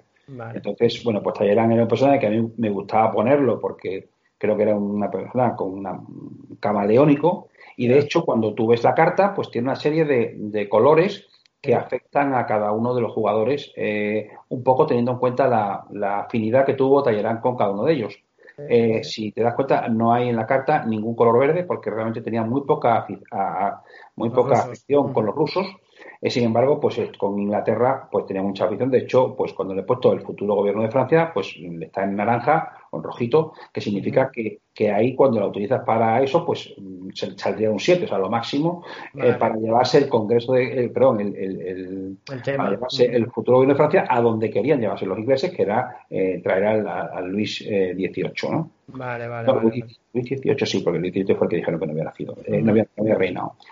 cuando es blanca, pues, pues, pues le he puesto que en el caso de Italia, eh, él estaba de acuerdo en darle Italia y Baviera a los, a los austríacos que se quedasen ahí y que le dejasen ahí tranquilo en Francia. Y después lo, que he puesto en gris, pues lo he puesto básicamente porque cualquier jugador que utilice esa carta tiene ese bonificador. Y en el caso del debate, debe ser un genio como mostró en el, Congreso de Viena, donde los lo hicimos súper ceporro y él en cambio lo hizo muy bien. Y de ser uno, uno, los otros, uno de los líderes que habíamos ganado, pues nos quedamos reducidos a los más tontos de la, de la, de la película, ¿no? Como nos pasa muchas veces. Y en cambio Francia salió como una de las potencias de Europa, después de haber sido la, la, enemiga pública número uno. Y la derrotada, básicamente. Y la derrotada. Entonces, bueno, pues lo he puesto en ese asunto, pues el gris para todos. Vale. de pues hecho... Una cosa también para, para, que, para que lo sepan ellos, la estructura de la carta, que no lo he dicho antes, pero es bastante parecida a la carta de los líderes, tendremos el valor de esta carta en, en, su fuerza política, ¿vale? En la de mover los temas, la foto del tío, el nombre del tío, las habilidades que tiene, que igual que antes están codificadas en colores, dependiendo del color afecta a un jugador a otro, y como dice Quique, tiene valores para casi, tiene, digamos, efectos especiales para casi todos los jugadores a excepción del ruso. Y después veo que hay una cosa que yo no había visto, que es como un código de colores, que esto eh, creo que era para el jugador en solitario, ¿verdad? Eh, sí. Lo de las eh, as que hay abajo. Sí, bueno, lo, que no me da cuenta es que es difícil. Bueno, primero hemos encontrado que hay unos cuantos americanos locos que les gusta el juego solitario. Yo, realmente no sabía que existían juegos solitarios. Sí, los había, sabía, pero los miraba como, vamos, como una especie de aberración. Siento si alguno lo está escuchando así, pero yo lo pensaba que lo que me gusta del juego es jugarlo con más gente. Pero no, hay gente que, que le gusta solamente jugarlo en su sitio. De hecho, tengo algún jugador que juega conmigo para aprender y me ha dicho, no, ya no quiero jugar más, ya he aprendido, a lo quiero jugar solo. Ah, bien, pues vale. Entonces, eh, mm, nos hemos dado cuenta que cuando tú juegas este juego solitario, eh, o, o, no solitario, cuando juegas con tres personas, tienes que jugar un bots para jugar con el otro y realmente los, los, los, cuadros esos monstruosos que hay de, de, de flowcharts, los, a mí me parecen un poquito mm, traumáticos.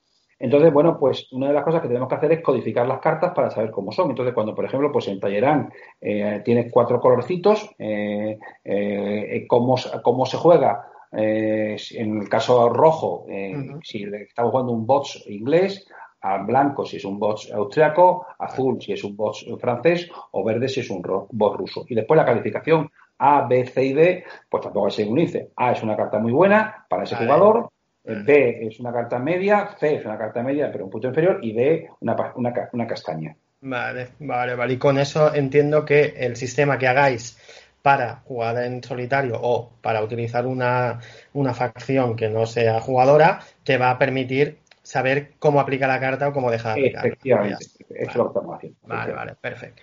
Bien, pues ya hemos dicho Talleyrand y otro de los personajes, de hecho tenemos dos de momento, dentro de las cartas neutrales, es Federico Augusto I de Sajonia. ¿Y a este por qué me lo has metido aquí de, neutral? Bueno, eh, Sajonia fue un chaval que tuvo mala suerte, estaba en medio...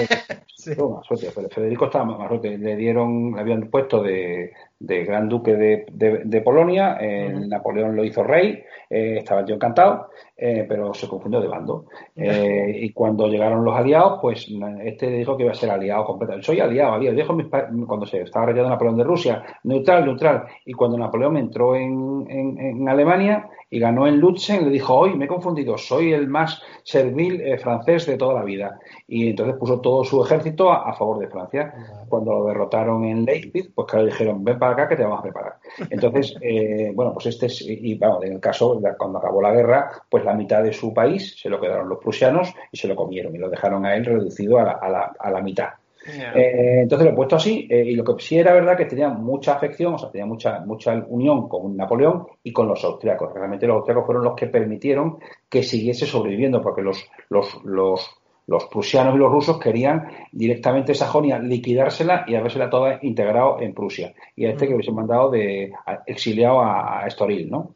Eh, bueno, pues entonces, si te ves la carta, hay una parte en gris que, digamos, el que tenga esta carta eh, se supone que Federico estaría con él de acuerdo, pues te, bonifica mucho para Sajonia y para Polonia, que son dos asuntos que están en, en los asuntos de, discusión en el juego y que realmente tenía mucho que decir porque era el, el, soberano de esos, dos, de esos dos países.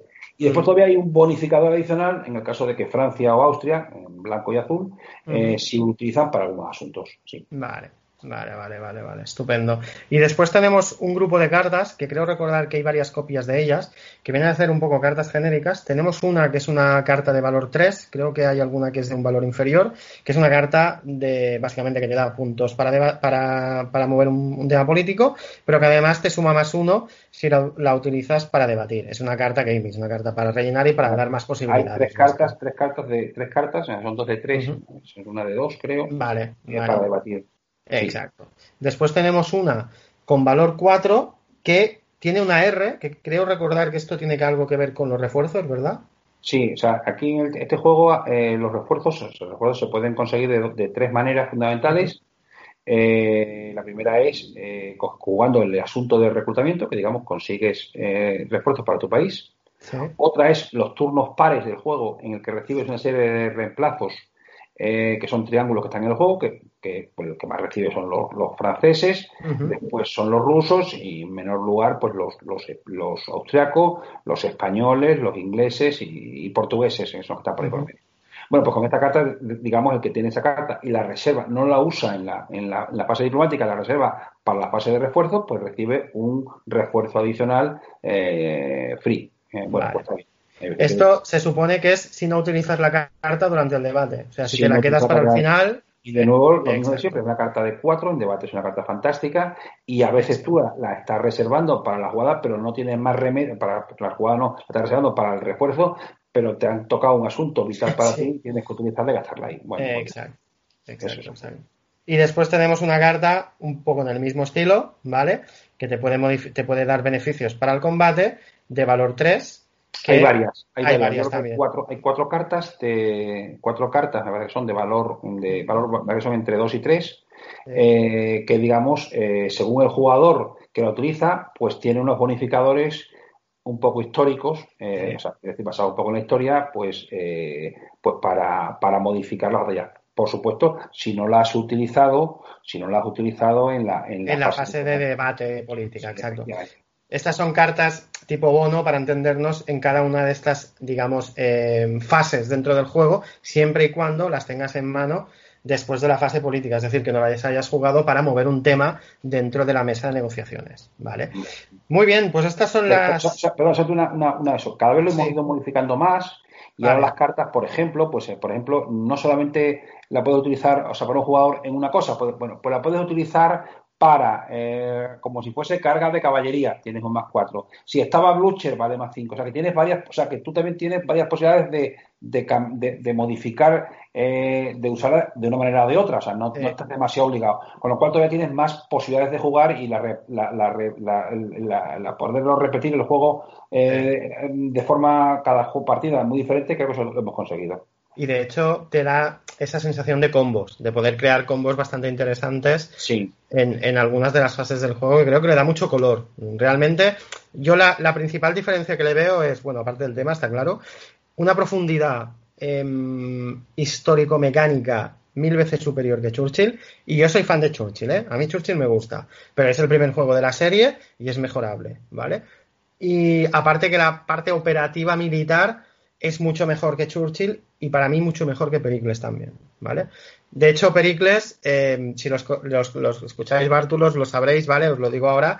Quique no había jugado aún. De hecho, él hizo el juego este sin haber jugado Pericles. O sea que hay, hay, muchas de las mecánicas que hay en Pericles que él aún no sabe que están, ¿vale? Pero que creo que este juego mejora mucho, vamos, descaradamente, la, todo el juego, ¿vale? Pero sobre todo la parte militar ya lo veréis. Y aún está mejor que la parte militar, desde mi punto de vista, que Pericles. Pero no avancemos temas. Siguiendo a las cartas de staff, vamos a ir a por el grande, el, el macho, el, el equipo fuerte, el equipo alfa el staff francés. Del staff francés tenemos 1, 2, 3, 4, 12 cartas. Eh, no, 12 no, 1, 2, 3, eh, 16 cartas.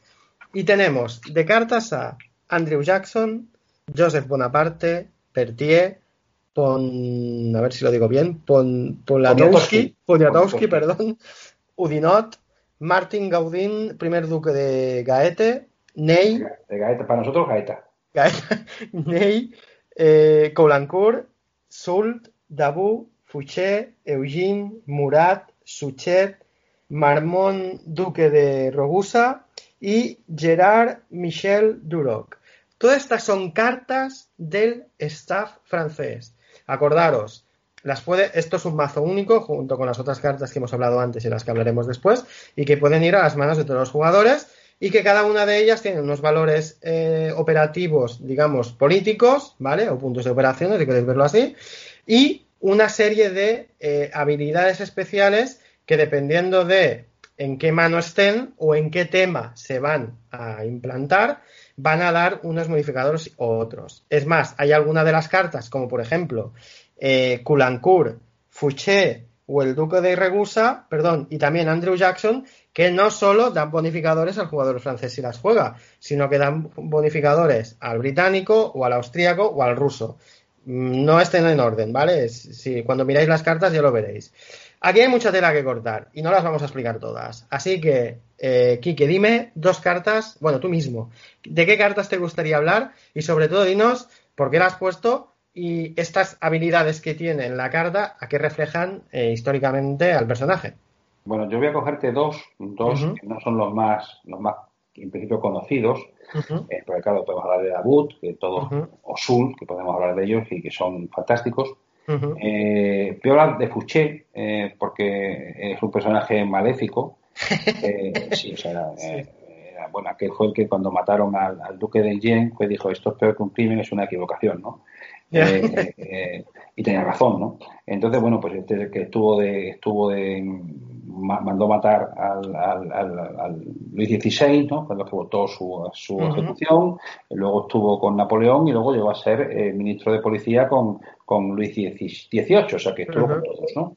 Entonces, bueno, pues ese personaje maléfico, traidor, que mandaba a matar a la gente, creo que fue en el, no sé si en, el, en Burdeos o en, en Lyon, en la época del terror, eh, porque era de los jacobinos, las, las, barcazas las hundía en el río y se morían todos los que estaban allí, los pobres realistas, pues lo, quise poner porque era el ejemplo de la traición máxima. Entonces, ¿para qué lo he puesto? Bueno, pues lo he puesto, eh, lo he puesto con, con un, era un francés claro, eh, le caían mal todos los demás, entonces bueno, por supuesto con un negativo, con un negativo para todos los, los otros jugadores. Eh, abajo hay una especie de triángulo que pone en verde, blanco y rojo, significa que si, si Rusia, Inglaterra o Austria usan esta carta, menos uno, o sea que no vale cuatro, sino que vale tres. ¿eh? Negatividad de la carta que a lo mejor un jugador austríaco la, la, no, no, le interesa, pero solamente parece una carta de tres y la cambia eh, porque es una carta de tres y sin embargo para el francés le puede valer bien. Eh. Una carta, cuando tienes negativos para ti, pues es una carta que sueles cambiarla. Y después le puse, pues le doté pues, de las cosas que podía hacer bien Napoleón eh, Fouché, que era el futuro gobierno de Francia, que lo que quería era básicamente estar con Napoleón, que estaba mejor, que era su yeah. lo otro, menos, iba a estar un poco jodido. Eh, era un tío muy bueno, en, pues, tenía mucha información de la gente eh, y tenía unos dosieres tremendos. Bueno, pues le he puesto un más uno en el debate. Eh, y después él estaba muy interesado en que sí que el armisticio. Él tenía dudas sobre, sobre si Napoleón iba a ganar la guerra. Y decía, aquí que un armisticio y llegar a un acuerdo diplomático y quedarnos con, con media Europa y ya está. Y por eso he puesto otro más uno. Esa un poco la, ese era un personaje. Y después el otro que he puesto, que te quiero elegir, que tampoco es un secundario, era José Bonaparte, nuestro Pepe Botella, básicamente, básicamente, por rey de Francia, eh, por rey de España. Eh, es una carta, esta carta es una carta política y militar, porque realmente vale. eh, José Bonaparte dirigió el ejército francés en la batalla de Vitoria, o sea que estaba uh -huh. en pleno, en pleno eh, juego, de, en pleno escenario de, este, de, este, juego. O sea, en junio de 1813 fue cuando se produjo la batalla de Vitoria. Entonces, pues tiene sus bonificadores, fundamentalmente para Nápoles y para el gobierno de Francia, porque él era muy partidario de Napoleón y de Nápoles, había sido rey de Nápoles y tenía buena, buen predicamento allí.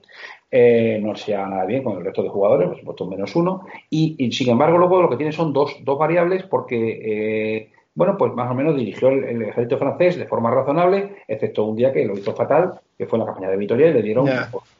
Y entonces lo que he puesto es que esta carta la puede utilizar el jugador inglés eh, como, como, carta de combate y lo que hace es que penaliza al jugador francés. Entonces le quita cuatro puntos, cuatro de vale. Entonces, bueno, pues la puedes jugar de doble, de doble, doble sentido. O sea, el francés le da un poco de puntos, pero allí en el inglés se supone que está torpe el, José, como lo pasó históricamente, y te, te fastidia mucho más. Te fastidia el día, sí, sí. Historia con Wellington queda clara, pues si tienes juega la carta de Wellington y además la carta de José Bonaparte en la batalla, pues entonces ya va servido el, el, jugador eh, francés. De hecho, para que os deis cuenta un poco de la potencia militar del amigo francés, aparte de las tropas que puede llegar a tener, de las 16 cartas, 13 son, bueno, en este caso Joseph Bonaparte es un poco ahí triqueñuela, ¿vale? Pero 13 son que se pueden utilizar para batalla. Es decir, la mayoría de líderes que tiene son militares,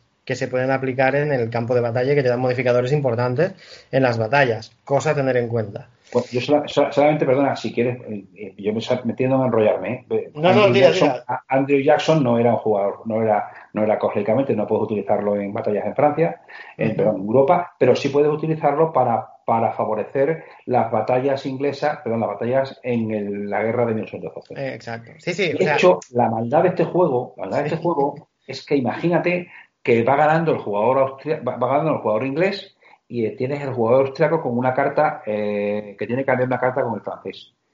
¿Qué es lo que puede hacer, la maldad que puede hacer el jugador austriaco? Pues le da al jugador francés la carta de Andrew Jackson, que sabe que no le va a afectar negativamente en nada, y el jugador francés la utiliza en la batalla de, Norteamérica, pierde una batalla de los ingleses y pierde puntos de victoria el jugador inglés, y sin haber hecho nada, el, tu enemigo eh, inglés eh, se queda para atrás y tú, austriaco, sigues avanzando eh, a tu camino hacia la victoria. O sea que sí, hay que derrotar a Francia, pero también tienes que quedar mejor que tus otros eh, aliados.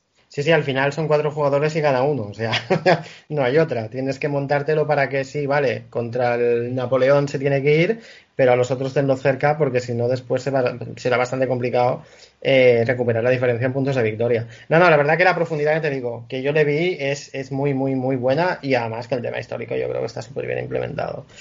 Vale, pues dejamos ahora a los, a los franceses y ahora vamos a ir a por su ego que son los británicos. De los británicos eh, tenemos aproximadamente, mira, las tengo aquí, son 3, 4, 13 cartas. Y de las 13 cartas tenemos a Wellington, tenemos a Rowland Hill, tenemos al Duke of York, tenemos a Thomas Graham, tenemos a Castaños, primer duque, primer duque de Bailén, tenemos a John Shebrook, tenemos a James Gambier, Gambler, perdón, al primer Earl of Eldon, a Baron Bexley, el Chancellor of, perdón, Chancellor of the Exchequer, a Liverpool, a Morillo, a Tecumseh y a William Huskinson o algo así. Huskinson. Perdona, es que tengo una vista ya, macho, que está para tirar. De estas no vamos a hablar de todas tampoco. ¿Cuáles quieres explicarnos? Bueno, hombre, yo me gustaría explicarte dos cartas. Una de Wellington, porque creo que es obligado. Está claro, sí, sí, sí. claro, tenéis que hablar de ella. Y después hablar de uno que yo le llamo siempre el Pelucas, eh, que es el condenado que tiene una peluca ahí famosa, que era el, bueno, que estaba ahí. Eh, es una carta malísima en principio, pero es una carta de dos, ¿no? Eh, ya sabéis que las cartas, las cartas de los, de los de los normales varían entre 5 y 2. La 5 la mejor, la 2 la peor, ¿no? Bueno, pues Wellington es una carta de 5, fantástica, eh, y tiene algún buen bonificador. Ya sabéis que Wellington en esa época lo habían hecho eh, general en jefe de todos los ejércitos españoles, y cuando se utiliza para el reclutamiento inglés, pues te dan gratis, aparte de los refuerzos ingleses, si consigues el, si consigues el reclutamiento y los consigues, y los pagas, pero te dan siempre un, un español directamente del portepool, ¿no? O sea, eh, bueno, pues eso está bien, ¿no? Pero normalmente Wellington no lo, no lo utilizas en cosas políticas, en, salvo en contadas opciones o algún jugador que hace una estrategia que yo desconozco su, su interés. Eh, entonces, lo que eso es un magnífico jugador para, es una magnífica carta, perdón, para dirigir el ejército francés en España y en el sur de Francia. El ejército británico. El ejército británico, sí. entonces, bueno, el ejército británico, que también británicos, portugueses y españoles. Bueno, sí. entonces, bueno, tiene, tiene una doble, tiene posibilidad de dos maneras de jugarlos, puede darte cuatro de bonificador al dado o restarle 5 a los, al dado francés. Eso básicamente es porque era un magnífico un líder eh, defensivo, o sea, por eso le he puesto el menos 5.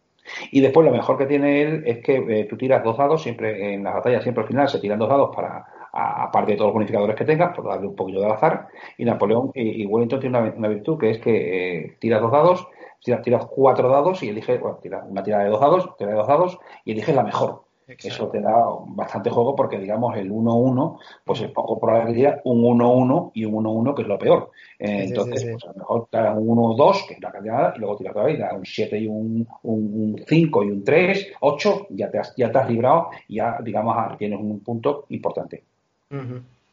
Y después, pues la otra, que es el desconocido completamente, que es el Conde de Eldon, el primer Conde de Eldon, el Pelucas. Eh, bueno, carta que David te toca y dice, joder, vaya idiota de este. Bueno, pues sí. Pero, sí, pero eh, tiene un más dos, eh, porque el tío parece que organizaba las finanzas inglesas como, como los mismos ángeles. Entonces, este señor, pues, eh, si lo utilizas para el reclutamiento británico, o utilizas para operaciones militares o para liberalismo, que es lo que quedan siempre los ingleses, pues te da un más dos. O sea que la carta se convierte de dos a cuatro. Y dice, ah, bueno, pues no está mala.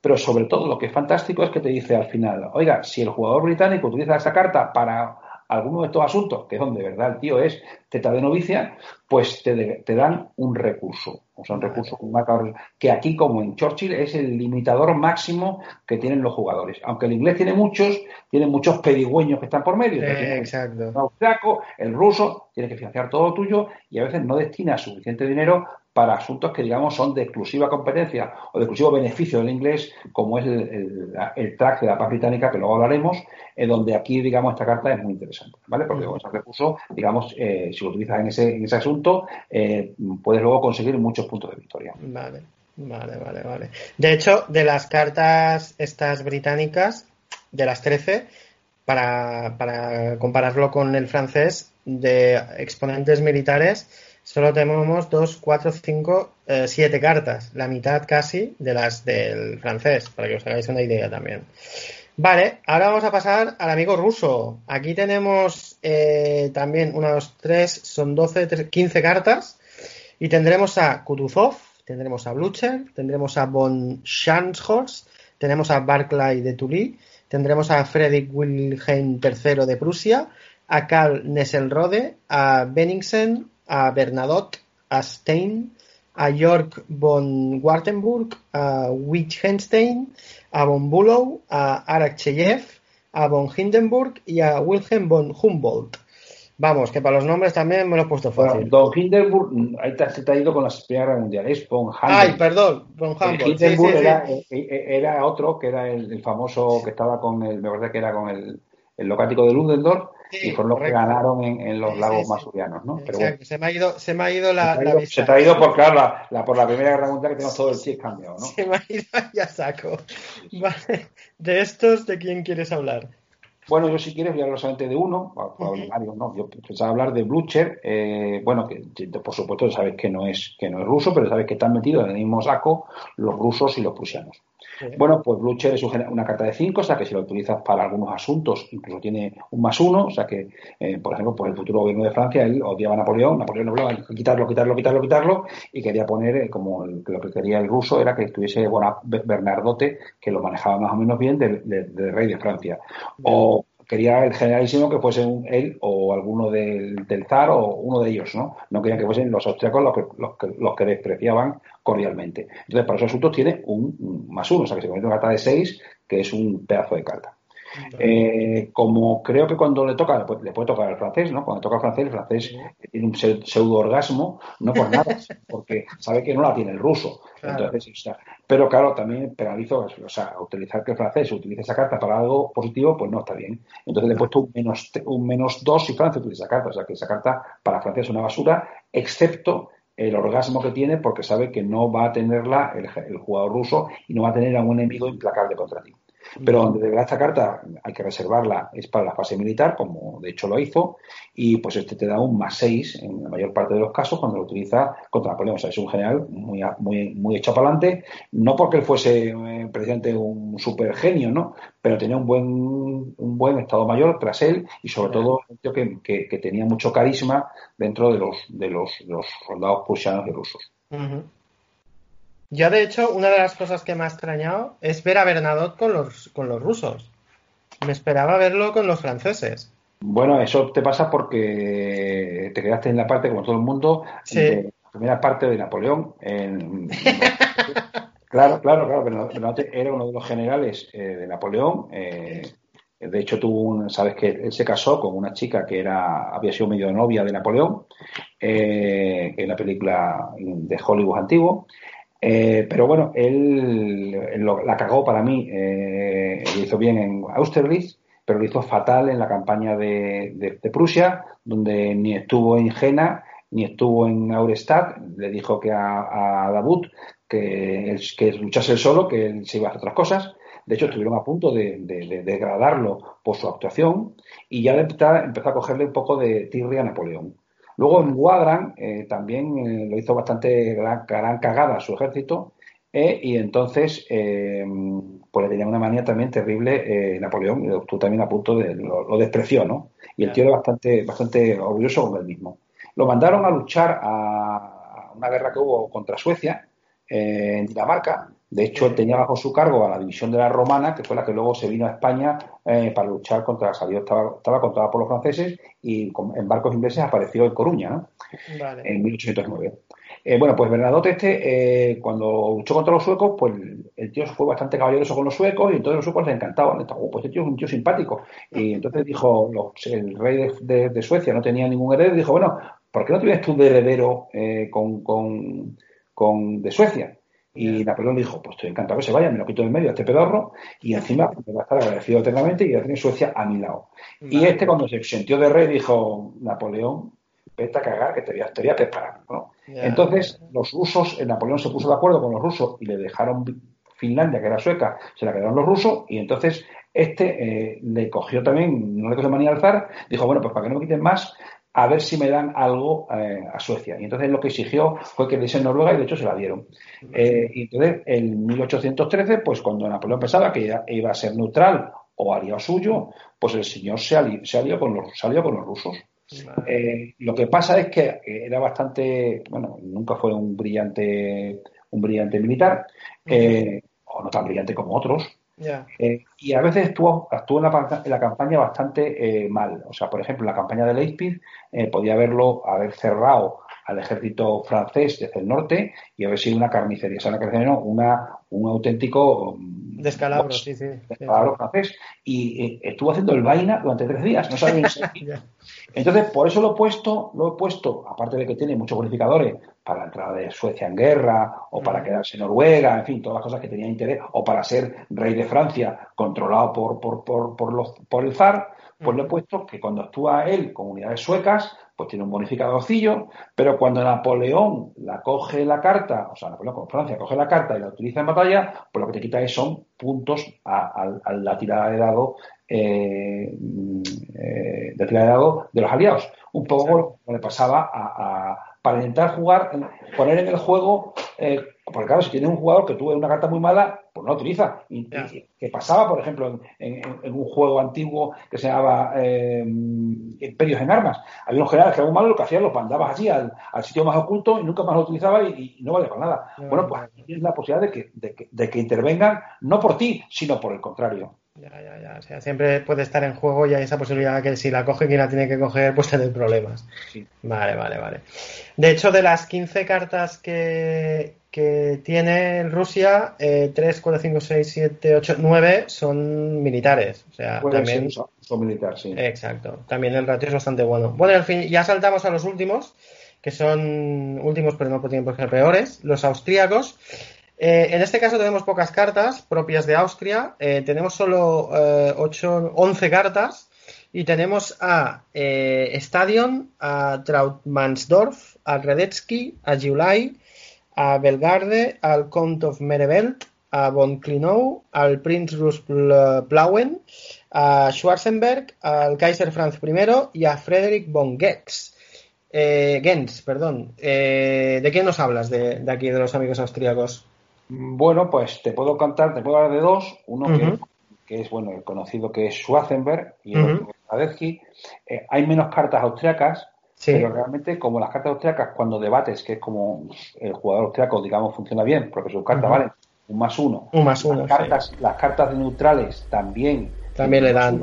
pues realmente todas las cartas austriacas, todas las cartas neutrales, en el fondo, entre comillas. Eh, Son austríacas también. Entonces tienen al final, eh, siempre austríaco está debatiendo y siempre con unos bonificadores. de la hostia. De la hostia, efectivamente. Bueno, voy a coger TA2 dos por uno por, por, por, conocido, porque Schwarzenberg fue el, el líder de la, el generalísimo de la coalición en todo el avance en Centro Europa.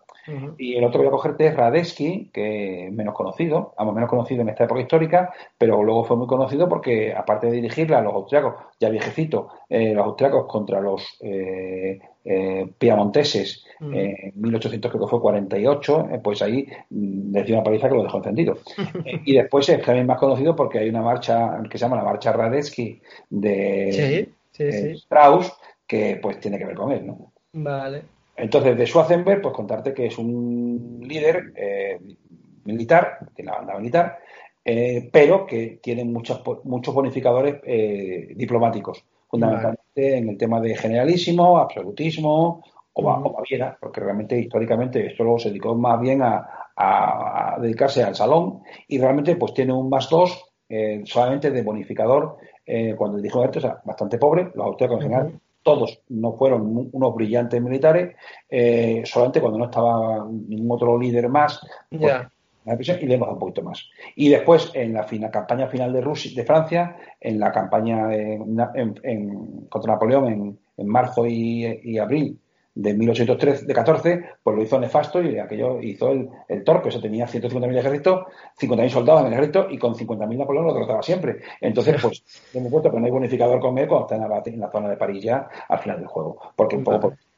Radeski, pues Radeski es, el, ya te conté un poco el partido histórico que es, es una carta de tres, con algunos modificadores para lo que yo lo hizo muy bien, que era organizar un poco la, estrategia austriaca, eh, y en este caso, pues la estrategia austriaca lo hemos considerado en, bien operaciones militares o bien con, o, bien con en reclutamiento austriaco, y también eh, se ha muy bien con los rusos, de hecho los rusos lo, apreciaban, y todos los planes que hizo, entre ellos la, la estrategia de final en Leipzig, pues eh, eh, fue uno de los colaboradores principales que lo hizo y entonces también hemos bonificado para cuando tengan asuntos estén en el transcurso. La ventaja que tienes cuando lo utilizas en fase diplomática en esos asuntos es que tienes un 50% de que te den un refuerzo austriaco gratis. Eh, vale. Vale, vale, vale. No, no, pues está muy bien. Y de hecho, la parte que has dicho antes de que las cartas neutrales eh, le dan un más uno también como, como característica nacional al austríaco, hostia, realmente entonces estamos, esa que tiene más cartas, potencialmente hablando, de hecho, porque todas esas cartas le son más buenas a él que al resto de jugadores porque son neutrales, o sea, no tienen modificadores, aparte de los modificadores base que tengan, ¿no? Pero que bueno, que es una cosa interesante. De hecho, de las eh, 11 estas que hemos comentado, eh, 3, 5, 6 son cartas con eh, características militares que, tienen, eh, como Radetzky, eh, modificadores a la hora de, aplicarse en batallas. Muy bien, pues nada, vamos a hacer una parada técnica, vamos a rellenar copas y demás.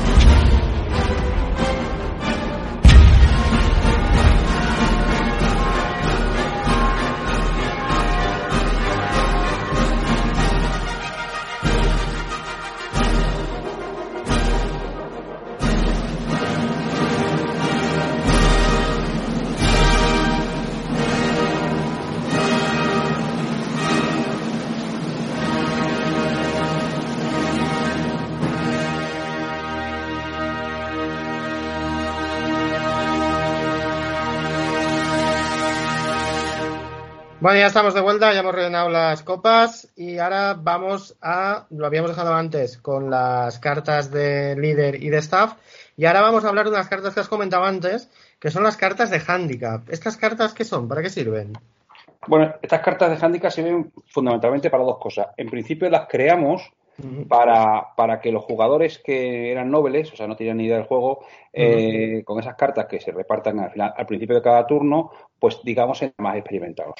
Básicamente las cartas son muy diversas, pues una te dan un refuerzo, otra te dan una carta adicional, otra le quitas una carta al, al, al, contrario y te la llevas tú, otra el absolutismo te lo pones en tu sitio, o sea que tiene distintas eh, ventajas para jugar. Luego nos hemos dado cuenta que hay jugadores que les gusta, que son más, más jugadores y menos, menos históricos, y con lo que les gusta es jugar con todos, con dos cartas de handicap para darle más variabilidad al juego. Y entonces, pues, están jugando con dos cartas de handicap cada uno, o sea, hay diez, pues juegan con, con ocho, las van, solo, las van robando cada turno dos, y luego las reparten otra vez, y, y, digamos, cada turno es un poquito más diferente de lo que hay, vale. de lo que está puesto, ¿vale? Vale. Vale, eh, vale, la vale, otra indirecta que tenemos es que, que, pensamos que la vamos a meter en el, los bots para que, digamos, los bots son más torpes, pues que también los bots, digamos, estén un poquito. mm, Para potenciarlos un poco, ¿no? Para que Vale. no sean tan estúpidos, sí. Vale, vale, vale, vale, ok.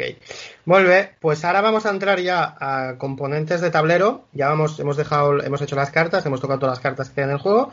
Y ahora vamos a entrar ya en el tablero. Y de lo primero que vamos a hablar de lo que hay en el tablero es de la, los temas que vamos a discutir, que vamos a poner sobre la mesa durante la fase político del juego, que ya como ya sabéis, eh, hay primero una fase política, que es la que eh, tiene lugar en una mitad del tablero, que es donde discutiremos los temas que los jugadores cada turno van a poner sobre, el, sobre la mesa de negociaciones, y después la fase militar. En, en la zona de política, eh, básicamente es más o menos la misma que Churchill, me refiero a la estructura y la zona central donde estarán los temas que no gana nadie, y cada facción, cada país tendrá una, una escala hasta 7, creo recordar, que es igual que Churchill, Igual de, que Churchill. Exacto, que es para eh, quedarse ese tema. Del 1 al 7, siendo del 1 al 6 pod, eh, que se puede mo mover con otro, por otro jugador, pero cuando entra a la casilla 7, ese tema ya no se puede ganar. Entonces, ¿cuáles son los temas que tenemos disponibles? Yo lo que veo aquí, tenemos un grupo primero que lo vamos a llamar de, bueno, lo vamos a llamar, no, se llaman de refuerzos de recruitment, que hay uno tanto para Francia, para Rusia, para Gran Bretaña y para Austria. Esto básicamente es, entiendo, que cuando el jugador de ese país gana esa, ese tema, puede poner refuerzos en sus fuerzas. Sí, eh, exactamente es así. Eh, solamente dos, dos, pequeñas particularidades. Eh, uh -huh. Aquí las piezas que tenemos son, son cubitos eh, sí. y como, bueno, en, como, como Churchill y con un, un, juego a nivel muy gran estrategia, ¿no? Sí. Y los refuerzos son dos, o sea, cada, cada jugador recibe dos, dos refuerzos de su, de su propia nación Uh -huh. y cada, cada pieza más o menos equivale a 20.000 soldados. O sea, que soldados. más o menos Vale. Eh, eh, la única particularidad que tiene es que Inglaterra eh, recibe solamente un soldado y o un barco o un español, como él Vale. quiera, pero el barco está obligado, pero no, no tiene tanto, no tiene tanto mm, recursos humanos para destinarlo al ejército como tenían las otras grandes potencias. Vale. Y una cosa que creo recordar, no sé si me estoy equivocando de juego ahora, pero si hacías el, o sea, si ganabas el tema y hacías el recruit, también ganías, perdías un punto de victoria, ¿verdad? Sí, bueno, la idea es que nosotros aquí hemos, hecho, hemos puesto, hemos pensado que, que cuando tú forzabas el reclutamiento, pues la gente no estaba encantada. De hecho, Exacto. de hecho, de hecho, eh, Francia, pues tenía un elevado número de gente que estaba viviendo en los bosques porque no querían ir al ejército, porque, digamos, realmente cuando iban morían en gran morían. cantidad. Bien, sí, sí. bien, cuando iban a España, que allí les dábamos la guerrilla, o bien cuando iban a Francia, que se los comían o los cosacos o, o, o, el frío que hacía, ¿no? Entonces la gente tenía una tendencia grande a la, a la, a la deserción. Bueno, eh, entonces lo hemos puesto como un, un punto negativo. O sea, que hay veces que hay cosas que son puntos positivos y aquí son puntos negativos. No, no está bien porque da, da a entender eso que dices, de que la gente cuando había estas levas masivas no estaba dispuesta a ir a la guerra porque ya sabían lo que había. Y sobre todo en este periodo. Una pregunta también, si por ejemplo el tema de recruit de francés lo gana, no sé, el británico, entiendo que el británico con eso no gana nada, lo único que gana es que tiene un tema más que le contará para el total.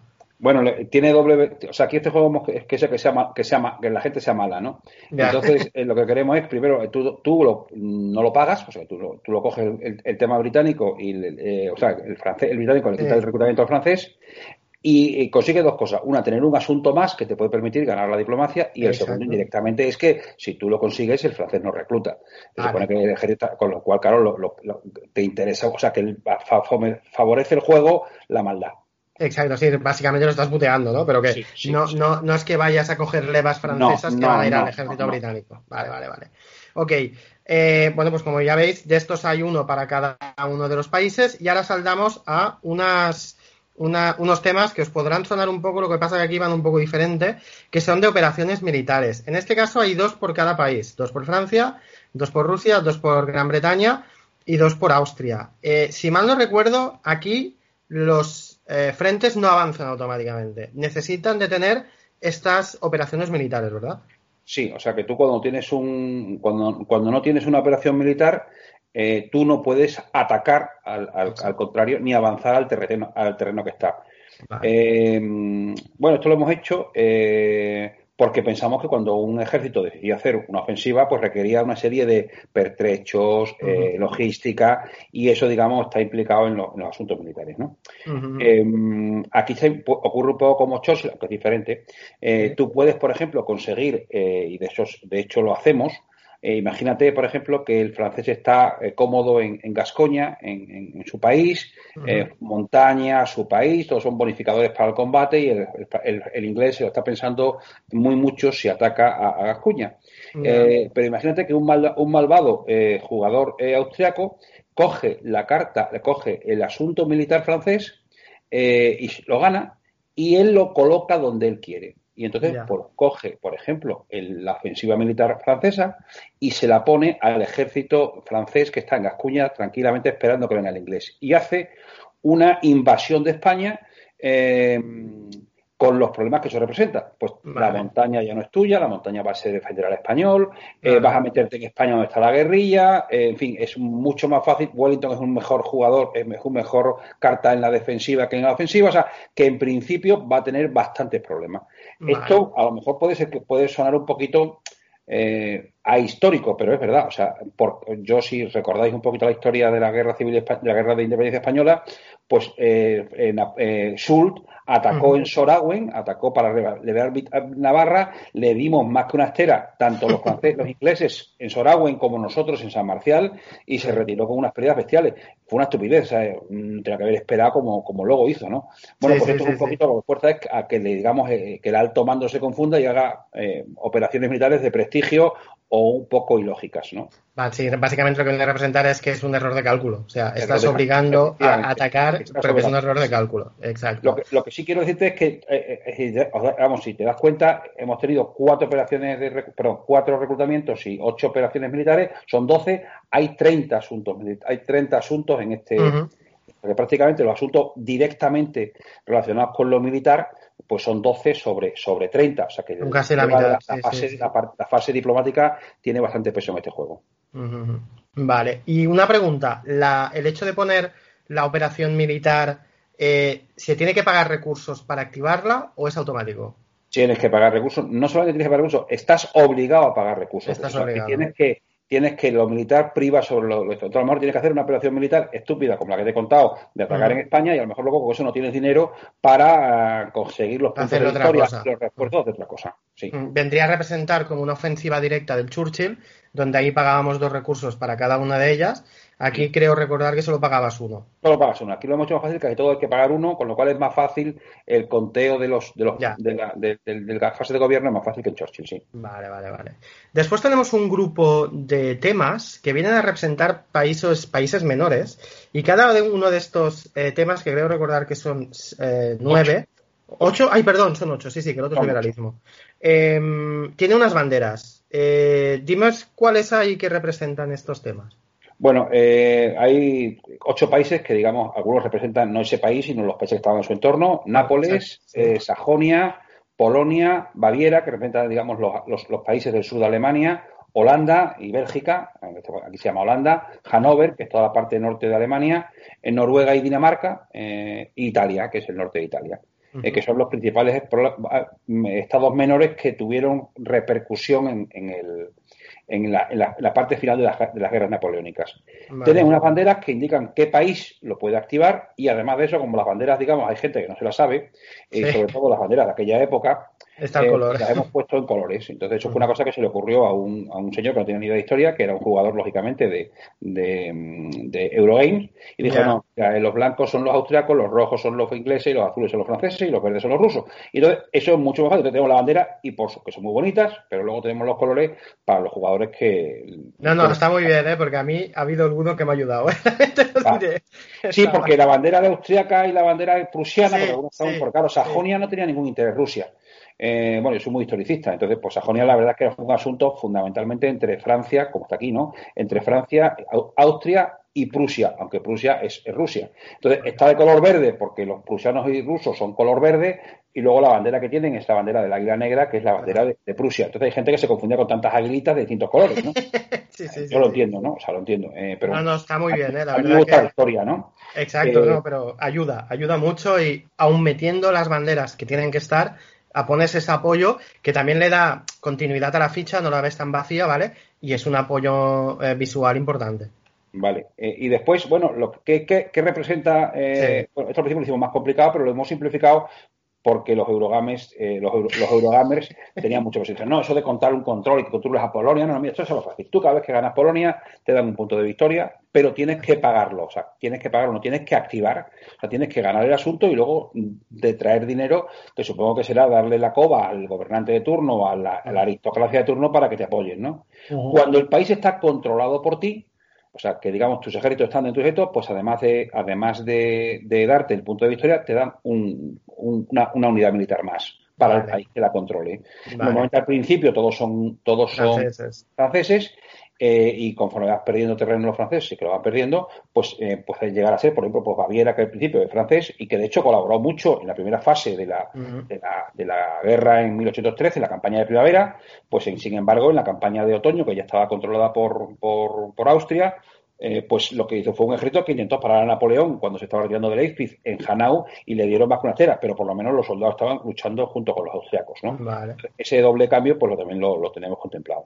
No, está súper interesante porque esa doble mecánica de que si es un país que está dentro del control de tu frente, no solo ganas un punto de victoria, sino que parte también de, ese, de esa pasta que metes ahí de recursos para ganar el punto de victoria, la utilizan, se sobreentiende, para levantar más levas y, darte más gente para, seguir luchando. No, no, lo veo súper guay. Vale, después tenemos el típico tema que al jugador eh, ruso le encanta en Churchill, que es el Financial Aid, que mm. básicamente, bueno, y, y, al británico también, el que siempre pillaba con esto es el americano, que básicamente viene a representar la esquilmada de los recursos británicos por parte de los otros jugadores.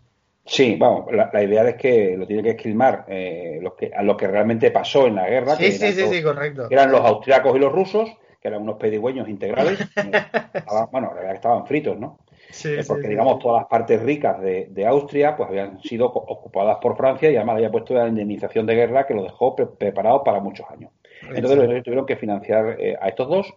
Eh, sin embargo, para hacerlo más interesante, puede ocurrir que el jugador francés se lo lleve y, digamos, le quite el dinero a, Inglaterra.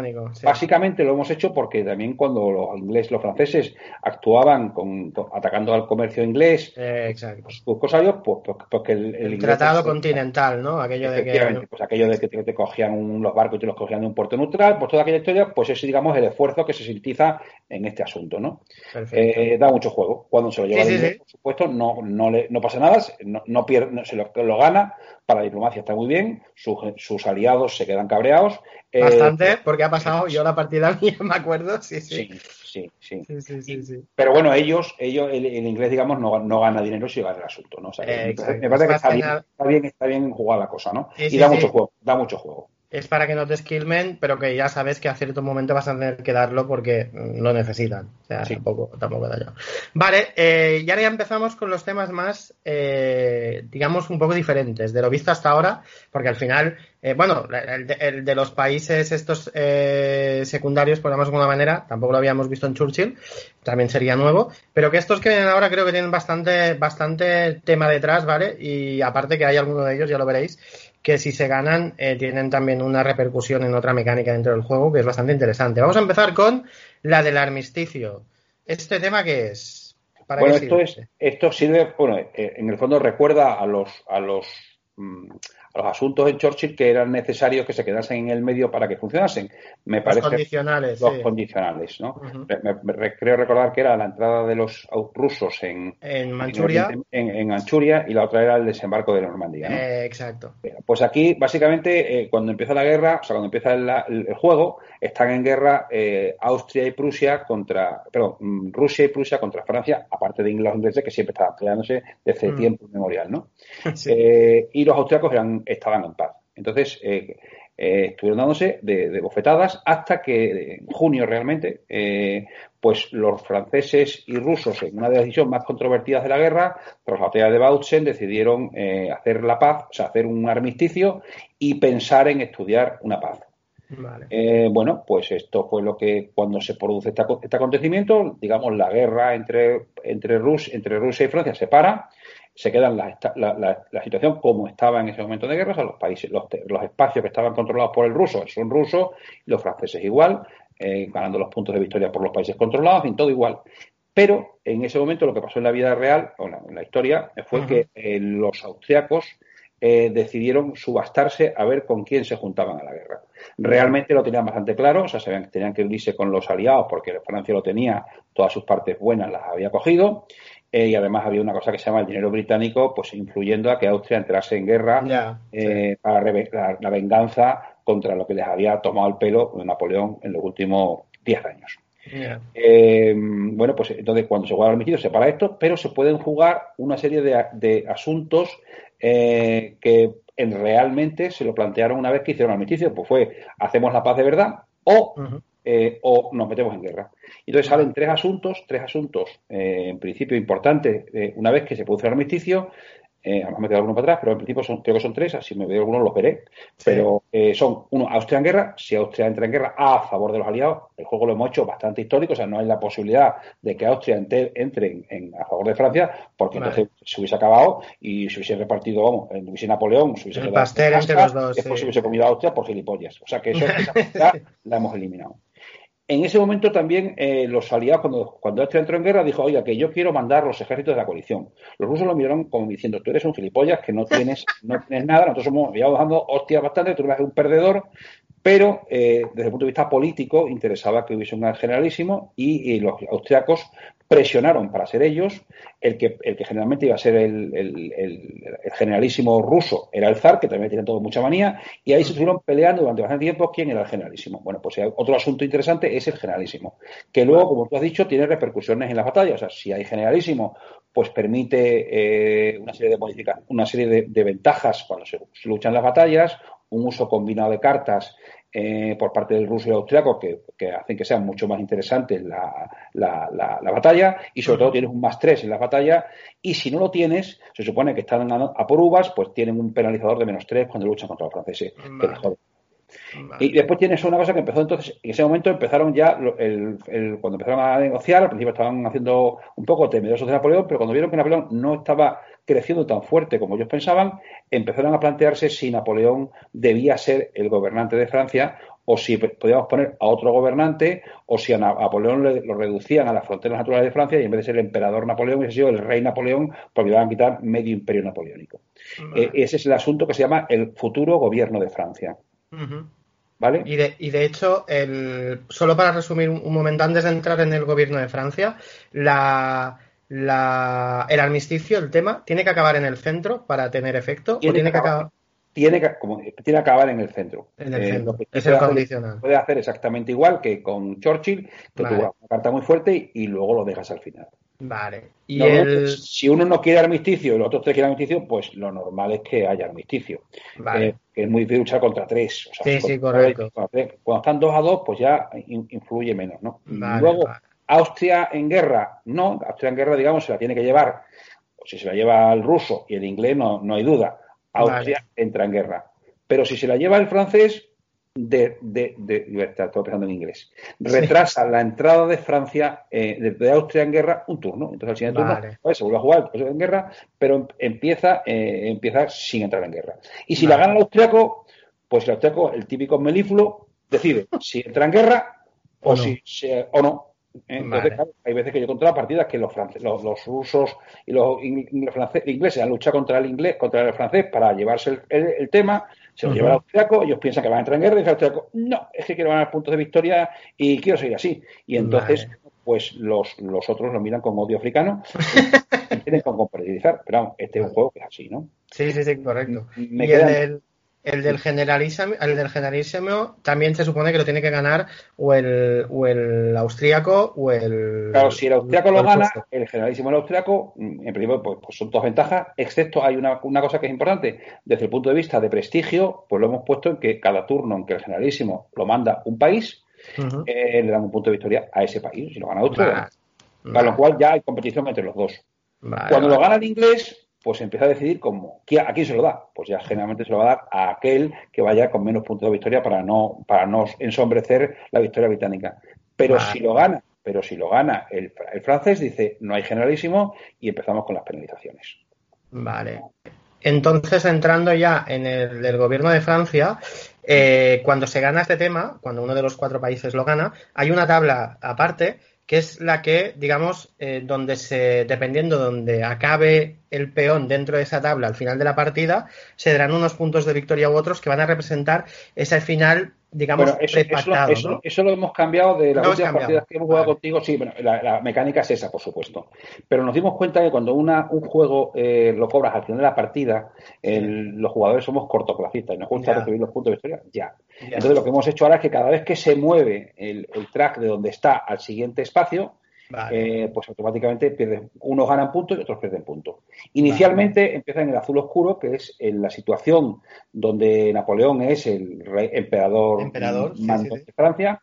Luego hay un tema que es azul clarito, que sería Napoleón se hace un gobernador, eh, un rey, eh, ¿cómo se llama? Diplomático, no, democrático y, cabal sido, porque era un tío muy, muy listo y era muy trabajador, pero... Sí, sí, sí, sí las leyes y demás que hacía era la hostia. Luego pones el caos del medio y dices, bueno, aquí en Francia no sabemos qué va a pasar, aquí puede ser la revolución, la otra vez la guillotina, en fin, eh, el caos, ¿eh? el caos. No hay acuerdo entre los que se ponen de acuerdo con Francia, pues los franceses tienen tendencia, cuando se ponen no de acuerdo, a hacer barra basada. A liarla, sí, sí. A liarla, la hicieron en el 1870 en la, la, Comuna, la hicieron en la Revolución de 1848, la hicieron en la, guillotina y, la han hecho eh, cuando te descuidas con los chalecos amarillos ahora, ¿no? sí, sí, sí, Le gusta el, le gusta la El follón, sí, sí, el marro le va. Eh, y después, bueno, pues hay la posibilidad de que, digamos, eh, lo gane Austria, y entonces Austria si lo gana, pues lo que quita es, aplica a Napoleón y manda a su hijo, que para eso era en Bonaparte, pero a Habsburgo, porque su madre era María Luisa, María Luisa de Habsburgo. Si lo ganan los, los franceses, que fue lo que pasó, eh, ponen al Borbón, a Luis XVIII, y si lo gana yo no lo sabía hasta que me puse a trabajar en esto, y si lo ganan los, los rusos, pues iban a poner a Bernardote, el traidor de los traidores, que me cae fatal, eh, pero el tío estaba haciendo la pelota para que le pusiesen, ¿no? Sí, sí, tenía unas flores en el culo que impresionante. Sí, tremenda, tremenda. Sí, sí, sí, Vale, entonces, bueno, entonces, claro, si digamos acaba en la parte, por ejemplo, pues Bernardote queda de eso, pues lo que se le beneficia fundamentalmente es al jugador ruso, que le da mucho más puntos de historia que al resto. Más o menos, si lo hemos hecho y funciona bastante bien, ¿sabes? Vale. Y esto, de hecho, se puede ir moviendo a medida que el tema se va ganando por un lado o por otro. al principio todos los, aliados van hacia el mismo lado, van a, bajar Napoleón y al no acuerdo y después a ver quién se lo lleva. Eh, y cuando lo gana Napoleón, pues se lo lleva siempre a su, a su track. Sí, está, es, fácil de jugarlo y la gente lo coge enseguida y la verdad es que son sí, puntos. No, y aparte que añade una mecánica más histórica súper buena, o sea, lo encuentro genial, o sea, me encanta. A mí la verdad que este punto me encanta. Eh, vale, después tenemos otro, otro tema que también entra a partir del el armisticio, que es el Congreso de Paz. Eh, este también tiene tela. Este también tiene tela. Eso también tiene tela. Bueno, básicamente es, es, ya contado al principio que era la... Bueno, realmente estuvieron haciendo muchos congresos de paz, lo que pasa es que todos fracasaron. Básicamente, ya lo conté antes, que, que fue porque fundamentalmente en este caso fueron porque los rusos o porque los franceses querían mm, demasiado eh, basándose en Sí, entonces no llegaron a un acuerdo, pero lo intentaron. Se lo intentaron en Praga, cuando, cuando después del armisticio, estuvieron discutiendo durante dos meses a ver si conseguían un acuerdo general de paz en Europa. Lo intentó otra vez Metternich en, Frankfurt después de la batalla de Leipzig, en final de octubre, primero de noviembre, y lo intentaron los aliados con algunos, algunos enviados de Napoleón, fundamentalmente Calancourt, que son los que tenemos aquí, intentar llegar a un acuerdo con él en, la, en el castillo de Chambord, que era más o menos en el, en el este de Francia, eh, justo mientras estaba produciéndose la campaña de Francia. Eh, y estuvieron a punto de llegar al acuerdo. El problema fue que Napoleón ganó cuatro o cinco victorias seguidas y se le subió la victoria de la cabeza y dijo, oh, yo lo que quiero otra vez soy, otra vez soy Napoleón, chaval. Y entonces dijeron, pues, pues hasta, hasta, que te matemos. ¿eh? Eh, y bueno, pues un poco esa historia. Entonces, el Consejo de Paz es un acuerdo que cuando se, cuando se, cuando se gana por un jugador, eh, puede activarlo o no. Si no lo activa, se supone que has quedado, has, vuelto a la gente loca que va a hacer un consejo de paz y luego dice, no, es que resulta que no lo podemos hacer, pues aparte, aparte de pagarlo tienes unos puntos negativos por, por digamos, por, por dejarlos a todos con la miel en los labios. Y una vez que se juega, pues eh, la mecánica es, no sé si quieres que lo explique aquí ahora. Lo sí, sí, sí, explícalo ahora, explícalo ahora. Básicamente, eh, esta forma de intentar acabar con el, el, acuerdo. Entonces, si la diferencia en puntos entre el primero y el segundo eh, es de menos de 15 puntos de victoria. Eh, después tiene una serie de dados para darle un poco de incertidumbre, pues sabes que una, decoración diplomática siempre tiene un poquito de incertidumbre. Eh, bueno, pues si hay, más de, hay menos de 15 puntos, el Congreso de Paz acaba y el jugador que tenga más puntos de victoria en ese momento gana el juego. Si la diferencia es más de 15, si la diferencia es más de 15, pues se supone que hay un tío que va demasiado ganado y los demás hubiesen dicho que jamás hubiesen ningún acuerdo con él porque se suponía que iba a quedar mandando demasiado en Europa. Entonces penalizamos a dos personas o a dos jugadores. El que es el que va ganando la va ganando la diplomacia, se va ganando con más puntos, le quitamos tres, porque supone que todos se dan cuenta que el tío es demasiado mandón y se van a, unir más contra él, y al que al que ganó la, fase diplomática en ese turno. Se supone que se pensaba en aquel, entonces le, penalizamos. Entonces, eh, bueno, así lo hacemos, que digamos, hace un poco más de incertidumbre y, digamos que, que, favorecemos que el jugador que juega el Congreso de Paz lo juega para hacer un Congreso de verdad. Si no, se un fiasco, realizamos. De hecho, de hecho el, te interesa que si la ganas, eh, o sea, si ganas el, si sale el tema y lo ganas, hacerlo porque si puede haber penalización de puntos de victoria, pero además se supone que si lo hace, lo pones y lo ganas es porque crees que vas a ganar, porque tener en cuenta de que esto acaba la partida. No hace o sea, esté donde esté, se acaba la partida. Y entonces se mira lo que ha dicho Quique, de esa diferencia de puntos que sea menor de 15 entre el primero y el segundo. perdona, que no me han claro. Si hay más de 15 puntos, la partida no acaba. O sea, se penalizan se sigue. los sí, sí, Sí, ya está. Pero si hay menos de 15 puntos, eh, acaba la partida. Con lo cual, por eso muchas veces que los jugadores tienen que dedicarse a que no haya congreso de paz porque como era Paz saben que van a perder ellos. Entonces, exacto, Que fue un poco la gente que quería sabotearlo. Entonces yo creo que Paz funciona bastante bien porque, porque es un poco la mecánica de hay uno que se le ve el plumero, que tengo, tengo 12 puntos, voy a ganar, entonces están todos contra él y hay veces, que se te, se te cuela porque te has filtrado otra cosa y yo he visto varias partidas que es que no nos dimos cuenta, estábamos obsesionados con una cosa y no nos dimos cuenta de los famosos 15 puntos que tú llevabas un 6. Yo pensé que ibas a tirar un 3 y, yo, y hay un poco de incertidumbre y pierde. Hombre, no es la forma más bonita de grabar no, el juego. pero yo, creo que está muy bien implementada porque es lo que dices tú. Primera, hay tantos factores dentro del, del digamos, del momento que yo creo que la gente también iba abrumada de que cualquier cosa podía cambiar el, el, resultado final.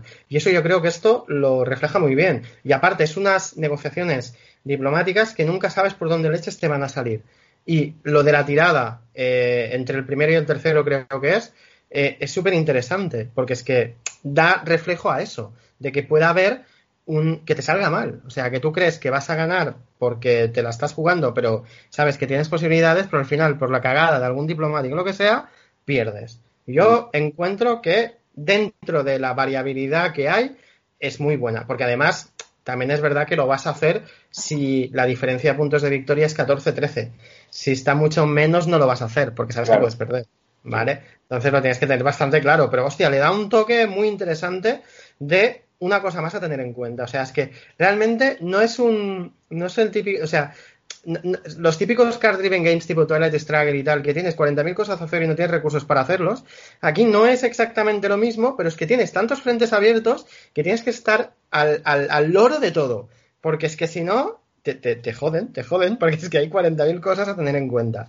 Y yo lo encuentro genial, o sea, de la manera que está implementada, estas, estas mecánicas que has comentado ahora, a mí me encanta, sobre todo por el sabor histórico que le da y que además está bien metido, que, que, que, que no es un añadido de colores, ¿vale? Sino que creo que está muy bien implementado muchas cosas no fueron, no, no que fuéramos unos genios, sino que, que, lo hicimos mal. O sea, que cuando lo hemos, lo hemos probado, o sea, que no, pero eso es típico. ha hecho mejorarlo. yo creo que, que, es, yo creo que mira, lo que más me jode de los juegos es que haya juegos que no tengan un buen playtesting.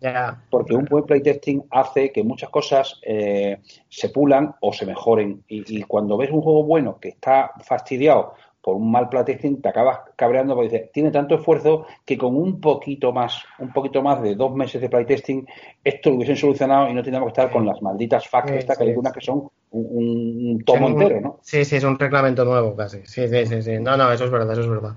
Vale, después tenemos otro tema que es eh, Suecia en guerra. Sí, bueno, Suecia era un. Bueno, Suecia que estaba dirigida por Bernadotte. Eh, el amigo. sí, el, enemigo, o sea, lo odio, pero bueno. Eh, bueno, pues Suecia lo que hizo fue eh, entrar en guerra a favor de, de, Rusia. ¿Y cuándo entró en guerra? Pues el señor estuvo chalaneando con los rusos a ver cuánto le iban a dar. Y básicamente lo que pidió no fue dinero, sino que fue que, que le diese Noruega. sin contar, por supuesto, con la, con la quiesencia de los noruegos que querían ser daneses, aunque te parezca mentira. Eh, o sea, no querían ser suecos. Eh, para nosotros son todos iguales. Pues sí, pero ya, ya, es lo de siempre, ¿no? en, toda casa cuecen habas, sí. Eh, bueno, pues entonces, cuando Suecia entra en guerra, cuando Suecia, digamos, lo ganan los rusos, el asunto de Suecia en guerra, lo, lo juegan los rusos, lo ganan los rusos o los ingleses y los austriacos, entran automáticamente en guerra con Rusia. No, es mucho, pero le dan un ejército de tres, de tres, de tres piececitas que siempre ayudan, sobre todo al principio, que el ejército ruso está bastante destruido y que son las, las fuerzas suecas, ¿no? que fue un ejército más o menos similar al que tuvo, eh, que tuvo mm, ¿cómo se llama? Eh, eh, eh, Suecia en guerra en, este periodo. Eh, también tienes la carta de Bernardote, que ya creo que la comenté. Sí, ya la comentamos. Hace un rato comenté sobre el tema este y, y que también cuando tiene, pues tiene un bonificador más para por suecos allí. Vale, vale, vale. Me queda, me queda creo, creo que me queda el Tratado de Gant y de El Tratado de Gant, eh, eh, que cuando das la vuelta le flipas la, la, la, ficha, aparece Canadá anexado, eh, que es que si, la, si va ganando la guerra en, en, en América, el jugador va ganando muchísimo, el jugador inglés, pues tiene la opción de, de, pedir un tratado de Gante, que fue lo que pasó históricamente, luego realmente pasó en noviembre o diciembre de 1814, porque tardaron en ponerse de acuerdo hasta que se quemaron Washington y todos se dieron cuenta que no podían ganar la guerra, pero en este caso, suponiendo que iba muy bien los, ingleses, los ingleses, hubiesen llegado a un acuerdo de acabar la guerra y eso le supone muchos puntos de victoria a los ingleses. Sí, y de, hecho, de hecho, la, la, guerra, digamos que la, la guerra en, en, Estados Unidos tiene cinco posiciones.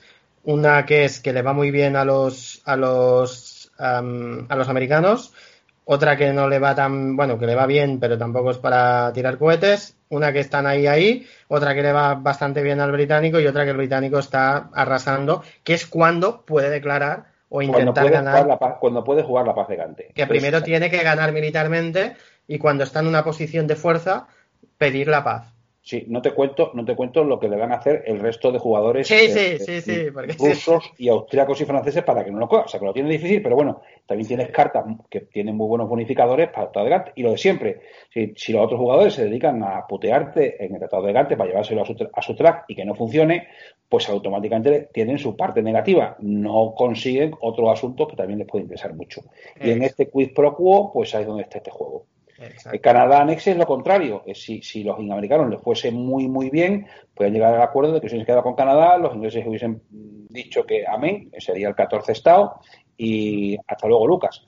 Eh, para eso tiene que estar en el más dos en, la, en el, parte, digamos, más favorable y que el francés lo gane. Que también comprenderás que el resto de países no van a dejar que diplomáticamente eh, los americanos tuviesen una victoria tan importante porque, digamos, en este caso, entre comillas, hemos hecho porque es un juego eh, que favorece al francés. ¿no? Sí, sí, sí, no. De hecho, tiene que quedar claro que esto no es automático, que es que primero te tiene que ir, como británico, te tiene que ir muy bien la guerra en Estados Unidos, ¿vale? Tienes que dedicar recursos, tienes que dedicar ofensivas. Acordaros de esa tabla al inicio del juego, que es la de Environment, que te dice cuántas tropas de más hay americanas y si habrá ofensiva o no. Todo esto va a repercutir en el estado cada turno de, en qué posición dentro de la evolución de la guerra estás y lo como británico tienes que intentar que esté al máximo tuyo, es decir, al, al, que te está, vamos, al más dos para entendernos, ¿vale? Y ganar ese tema. Por otra banda, si eres el francés, te puede interesar que al británico le vaya súper mal, ¿vale? Y si lo tiene tan mal, intentar ganar el tema y meterle la anexión de Canadá. Pero es lo que dice Quique, ni a unos ni a los otros, los otros le van a dejar en el tema político. Entonces, es otro subjuego dentro del juego que me parece espectacular. Y es lo que os digo, es que tienes tantas cosas a hacer que es que es brutal. Es brutal. Está muy, muy, muy bien. Pero bueno, callo ya porque estoy diciendo todo el rato lo mismo. estoy de Entonces, creo que ya de temas. Ah, no, nos, queda, uno. Nos, queda, Nos queda el último, el último, el último. Ahí está, el liberalismo. ¿Qué es esto? Bueno, este, este, este fue el primer, el primer track que pusimos para jugar.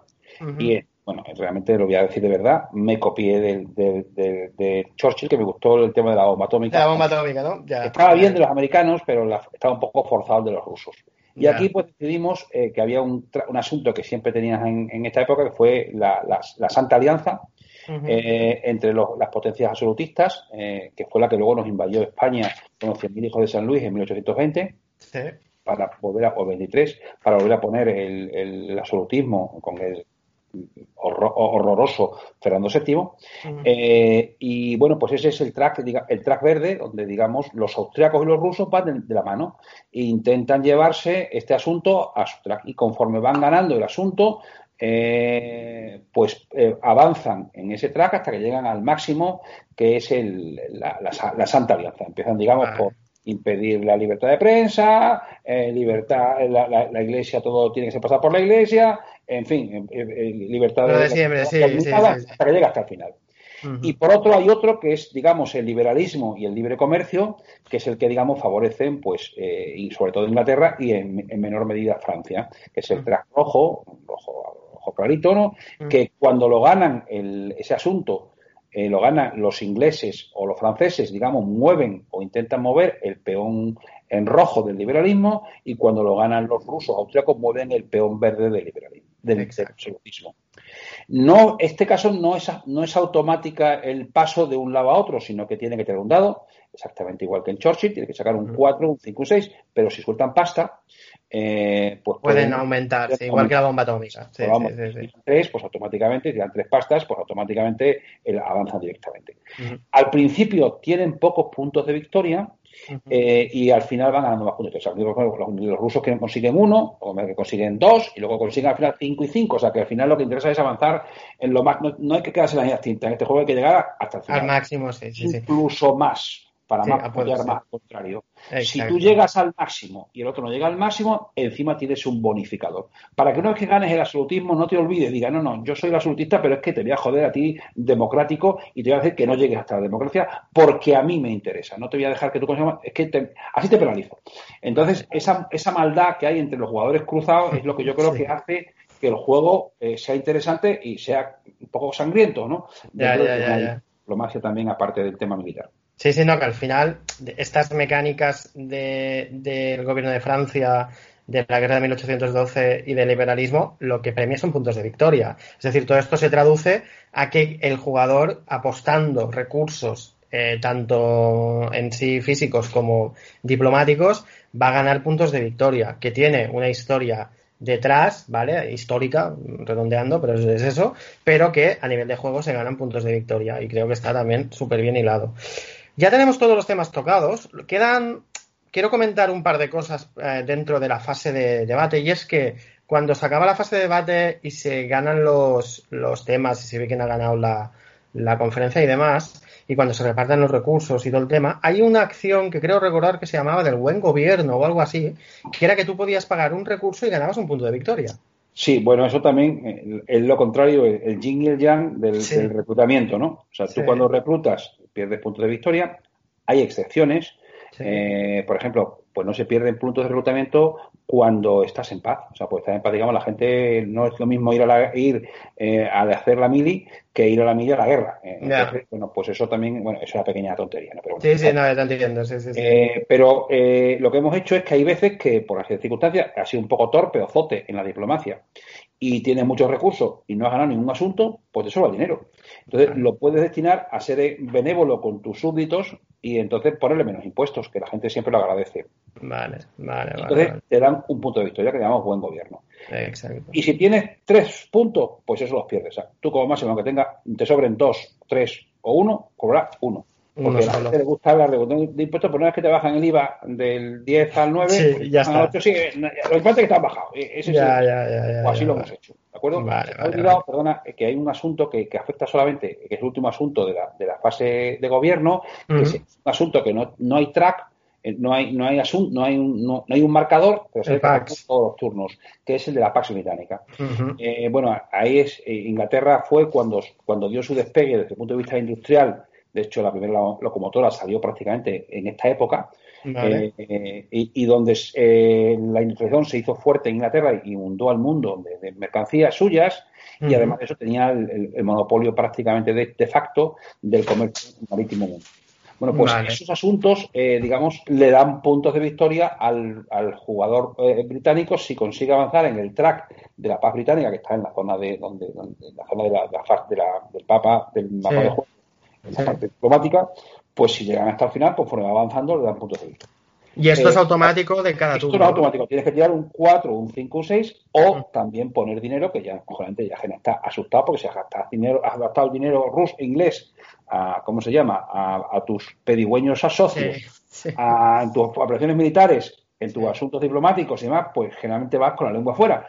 Pero a veces puedes, puedes algunas partidas, algunos turnos que no has tenido mucha, mucho eh, meneo, meneo, militar, puedes tirar algunos recursos y hay algunas cartas que favorecen la tirada de, de, de, dados para avanzar aquí. Entonces, para aquí tienes que avanzar dos cosas. Una, tirar un 4, un 5, un 6, más lo que, lo que hayas puesto de dinero para ayudar a tu mm. sala, a tu tirada de dados, a los esfuerzos. O también puedes poner, si quieres, las flotas que no hayas utilizado pues las puedes perder. O sea, digo, mire, pongo parte de mi flota marítima, la pongo a, a, mi, a mi esto, con lo cual o es dinero o son flotas, que lo, lógicamente yeah. la parte militar. Y lo que sí tienen de problema es que para avanzar a algunos de los espacios del paz británica te obligan a que hayas conseguido algunos logros importantes en otros puntos de, de Inglaterra pues lógicamente no puedes avanzar mucho en la paz británica si vas mal en la guerra de, de América. No puedes avanzar mucho en la paz británica y conseguir tu imperio mundial si no has conseguido que llegar a tu, en tu liberalismo al libre comercio.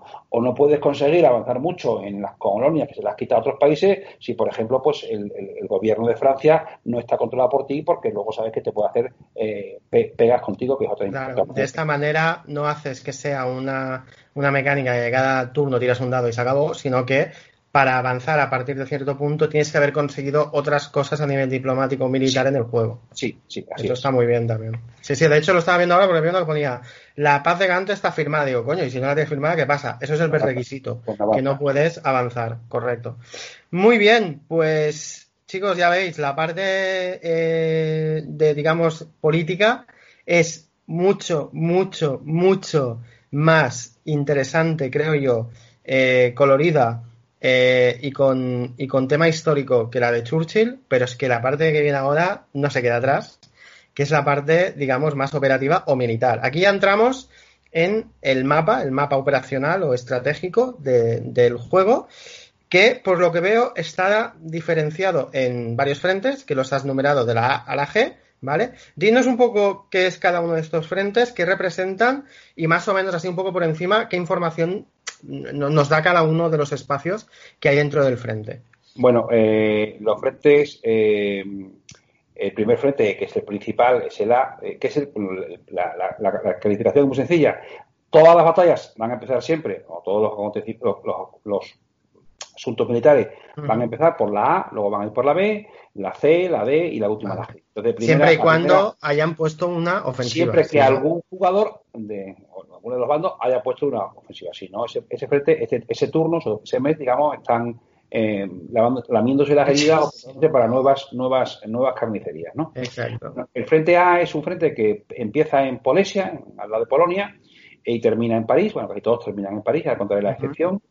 Eh, bueno, pues el que pasa por Polonia, eh, Silesia, Sajonia, Baviera y entras, digamos, en París por, por la zona eh, este de, de, de Francia. Uh -huh. Frente B es el frente norte de Europa, donde, digamos, empiezas en Prusia del Este, tiene a Prusia, Pomerania, Hannover, eh, Holanda y Bélgica y acabas también entrando en París.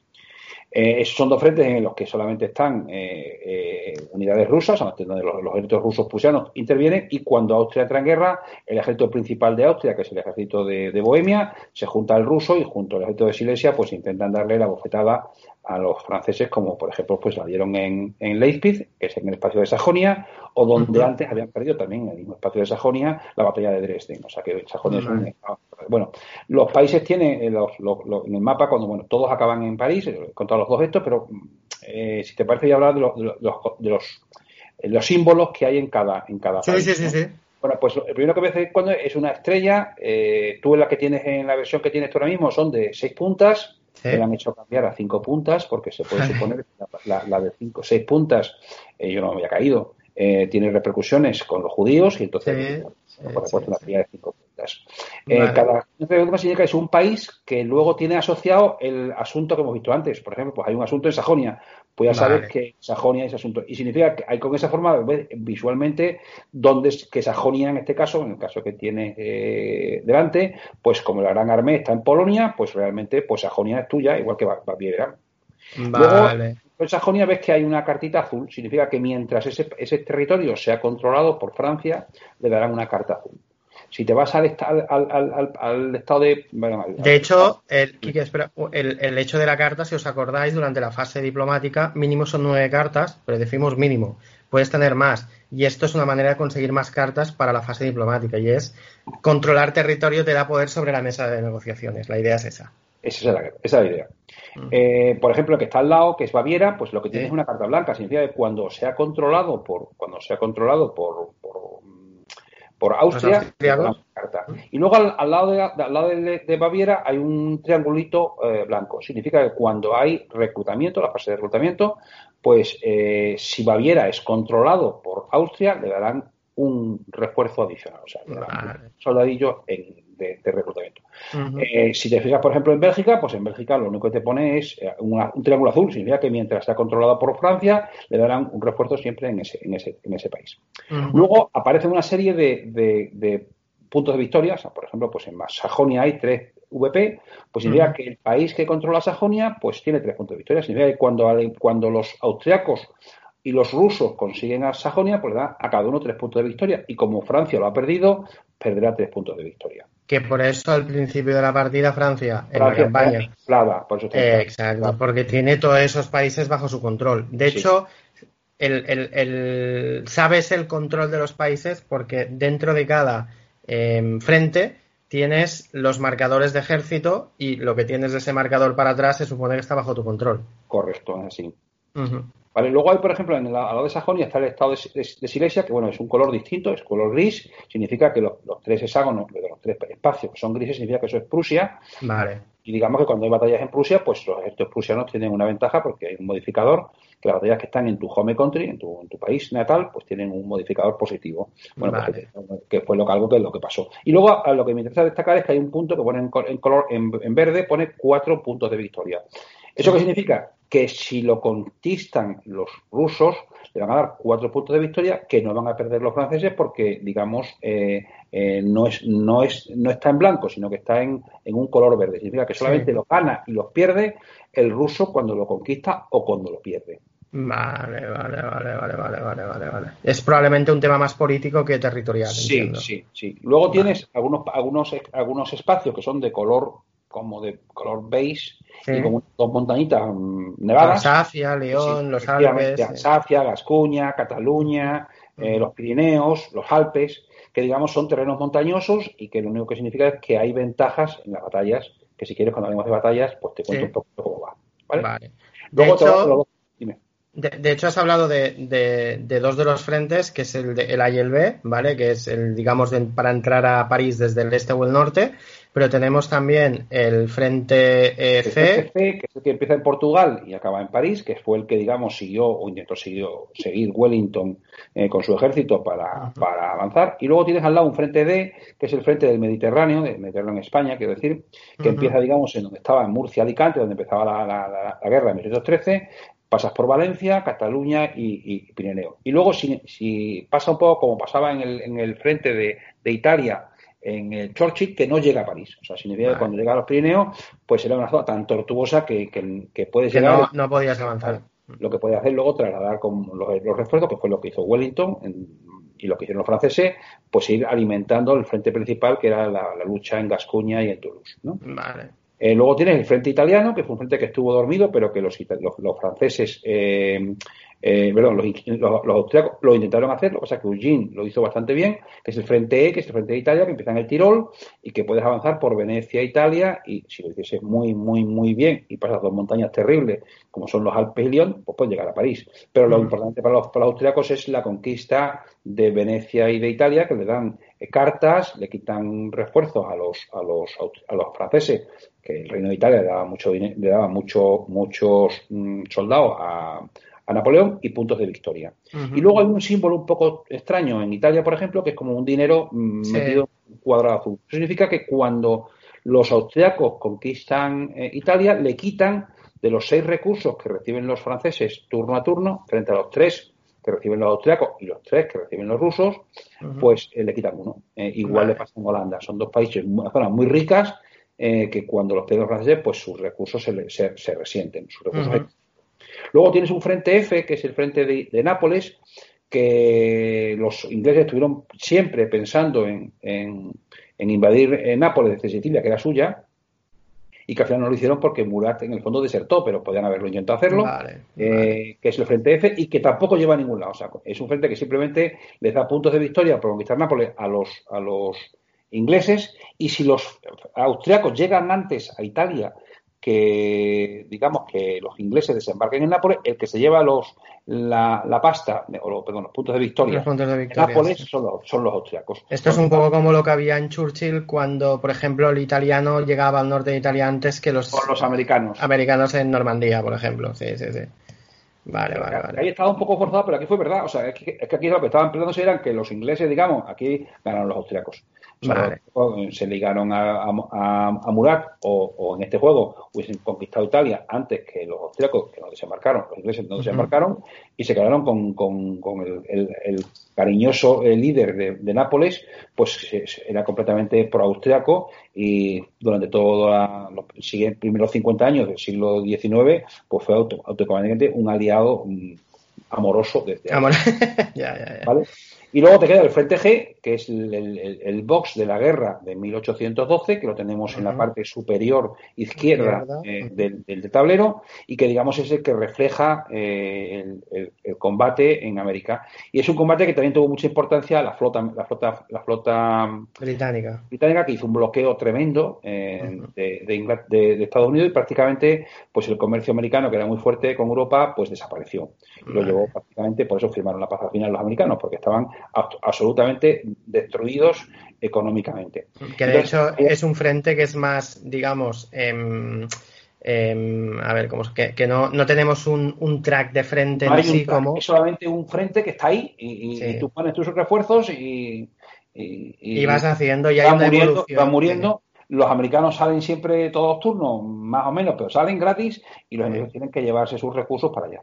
Eh, dependiendo de, la tirada en la, en la fase de environment habrá más gente o menos, dependiendo de si habrá ataque o no hay ataque. Exacto. Ayudan con eventos y si han dejado tropas del turno anterior, en fin, hay bonificación y los ingleses pues tienen que mandar flotas que entonces no mandan para desembarcar en Italia o para desembarcar en Calda o tienen que mandar soldaditos que mueren y que todavía no están en España luchando. Eh, bueno, que digamos, en los juegos. está, está un poco más abstracto, digamos, la evolución, el avance de la guerra, pero que al final hay un track que nos viene a decir en qué estado está, si está favorable al, al americano, en este caso favorable al francés, o favorable al británico, el, o, en ninguno de los casos, ¿vale? Pues es un tira y afloja entre esas dos posiciones.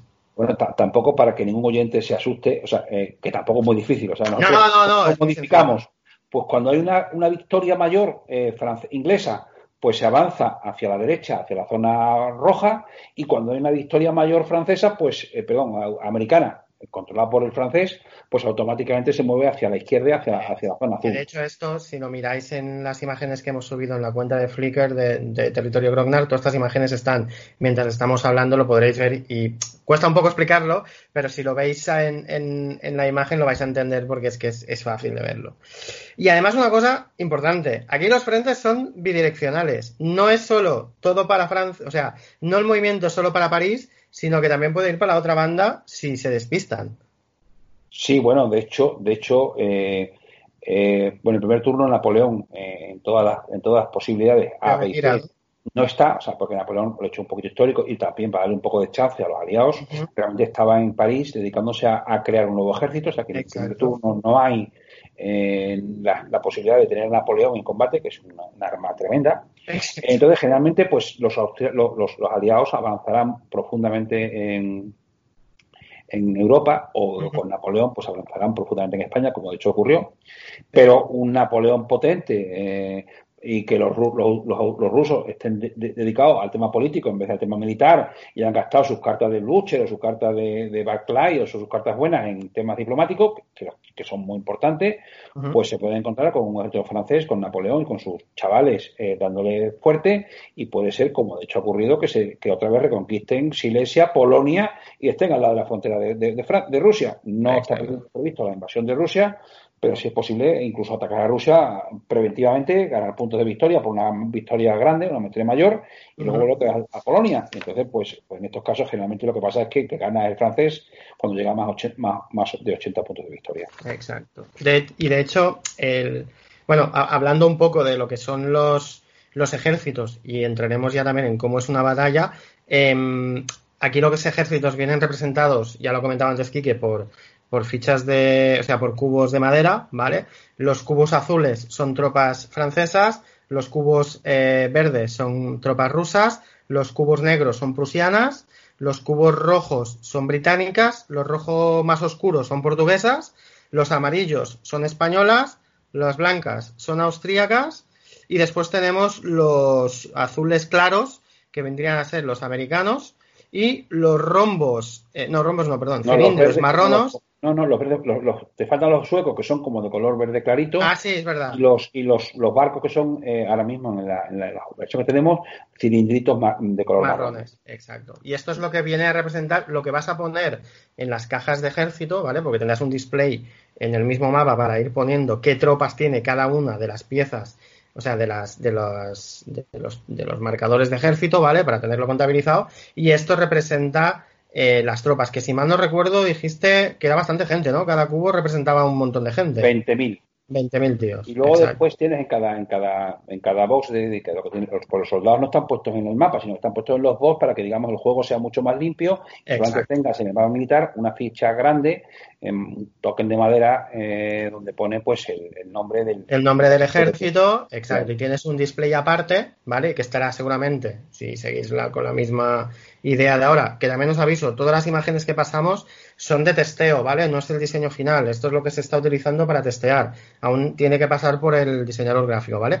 Pero que por encima del mapa, del mapa operacional, vaya, está una zona que están los diferentes frentes A, B, C, D y F, y ahí dentro de cada frente te salen los ejércitos enfrentados. Por ejemplo, en, el, en, el en el frente A está el ejército de la Gran Armée, que es el francés, el Army of Silesia, que es el ruso, y el Army of Bohemia, que sería el austríaco, ¿vale? Pues dentro de esas cajitas tú pondrás las tropas que tienes disponibles. Es lo que dice aquí, que de esa manera limpias totalmente el mapa operacional y cuando haya una batalla solo tienes que mirar el display y ver cuánta gente hay y tiras. Pero que el mapa queda muy limpio, ¿vale? De ahí que haya tanta nomenclatura o imágenes dentro de las casillas de, los frentes, porque como no habrá nada encima, ¿vale? Los podrás ver perfectamente. Vale, pues. Solamente, un pequeño comentario sobre esto. Eh, eh, dos.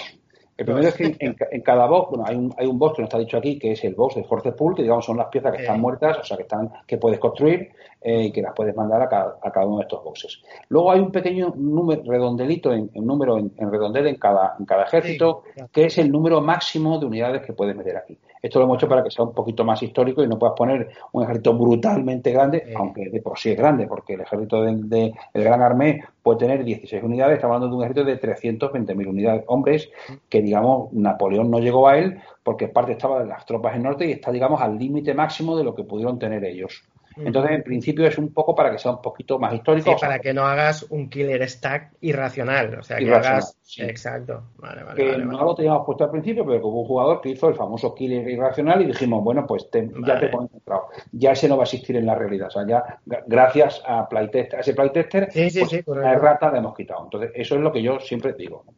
Eh, básicamente, eso es lo que quería decir más o menos sobre los, sobre Vale, pues más o menos ya veis que eh, el tema, o sea, el tema militar es bastante más complejo que el Churchill y te diría que bastante más detallado que el Pericles. También es verdad que el Pericles es otra época, ¿vale? Y tampoco a nivel militar había tanta historia, ¿vale?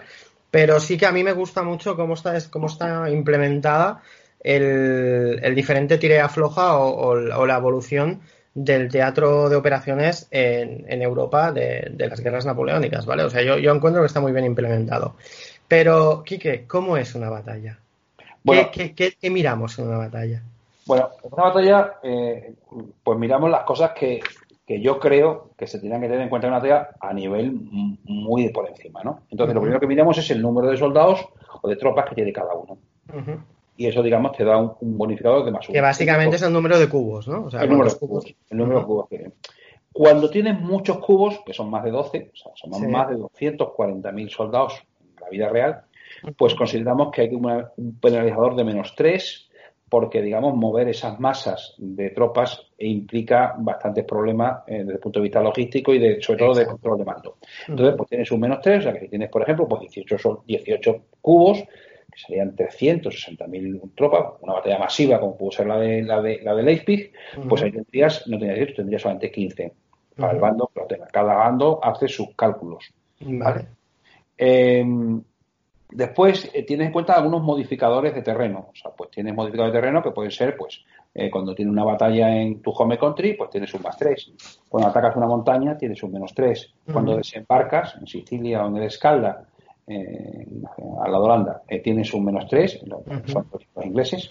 Eh, eh, bueno, son los modificadores que hay, hay, más o menos por terreno. Y cuando luchas en, en, en, He puesto pocos porque no quería complicarlo mucho, porque es un juego a nivel gran estrategia. Sí, sí, muy, gran estrategia. Sí, sí, y en España eh, he puesto un más tres a las tropas aliadas cuando luchan en España. Se supone que es la, el apoyo de la guerrilla y el conocimiento que tenía Wellington por la guerrilla de cómo estaban los, los franceses y por eso se los masacró, por ejemplo, en Vitoria. Porque sabía que no, llegaban y dijo, pues hoy, aquí te doy. ¿Vale? Esos son los modificadores que tienes. Y luego tiene una serie de modificadores que tú puedes añadir al juego, eh, que son los, los marcadores de soporte militar. Tú cuando, cuando tú pagas tus asuntos, tus asuntos mandatorios, los asuntos obligatorios que tienes que hacer, como son las operaciones militares y las declaraciones de la, entrada de Austria en guerra, o sea, los que son obligatorios de, pagar, luego los, el resto de tu dinero puedes gastarlo en, activar tus asuntos, eh, pero tus menores, tus, tus, ¿cómo se llama? Tus eh, activar eh, es como, menores.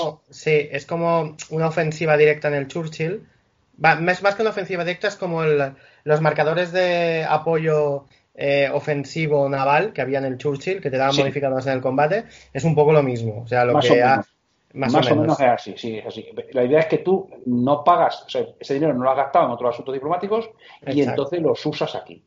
Los usas, digamos, es de, usar el tirar, los usas para esa batalla y ya después, al siguiente turno, otra vez los compras o no los tienes. Excepto son, marcadores de soporte militar, exacto. Y dan tres puntos, dan tres puntos, o sea, equivalen en fondo a un más tres, o sea, te dan un, más, tres. Un más tres, ¿vale?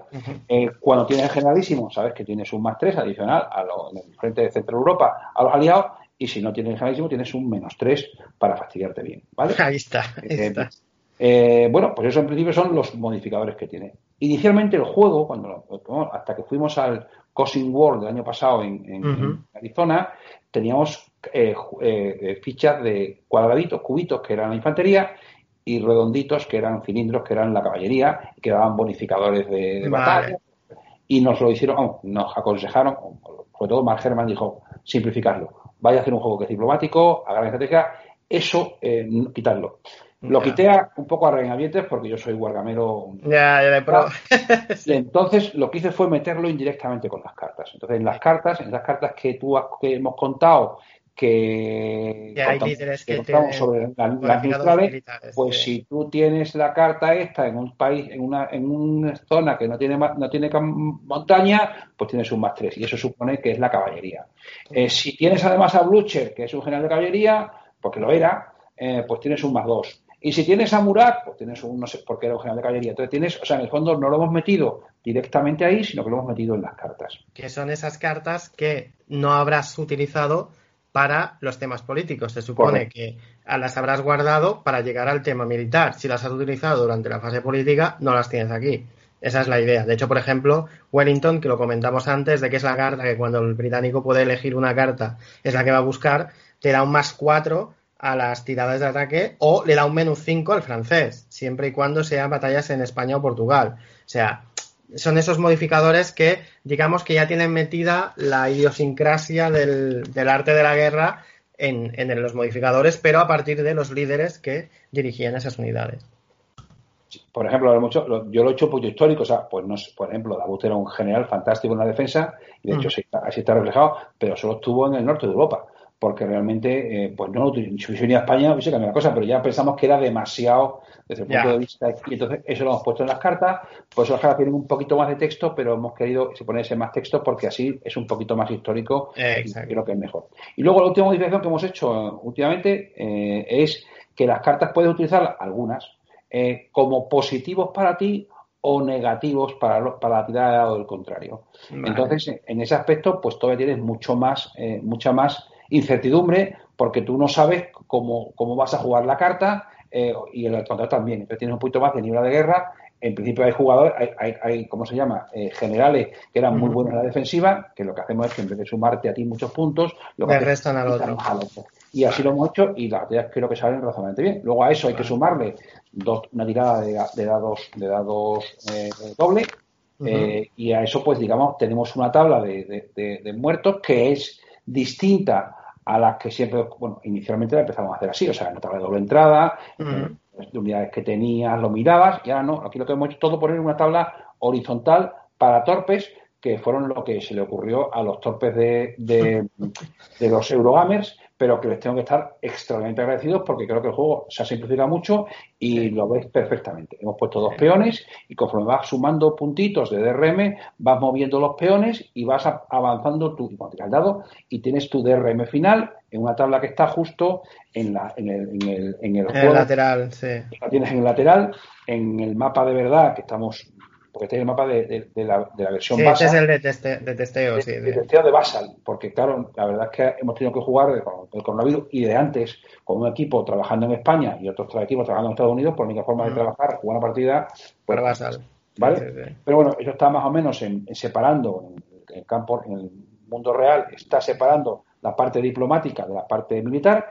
Y si, si lo veis, os dais cuenta que justo al lado de los, al lado de los, de los números donde tienen DRM aparece otro número que son las bajas que tú con tu DRM causas al contrario.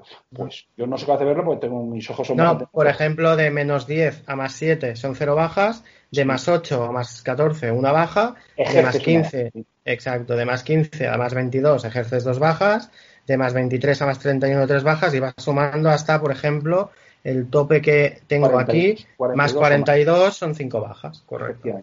Que sería... esto, básicamente, el, el, valor este del, del, menos 10 al más 42 es la suma de la tirada de dos dados de 6 más todos los modificadores a tu favor o a tu contra. Sí, así es. Y eso es el resultado de bajas que aplicas al contrario. Sí. Una vez que la batalla se produce, quitas las, las bajas y las ganas por C-pool de cada uno.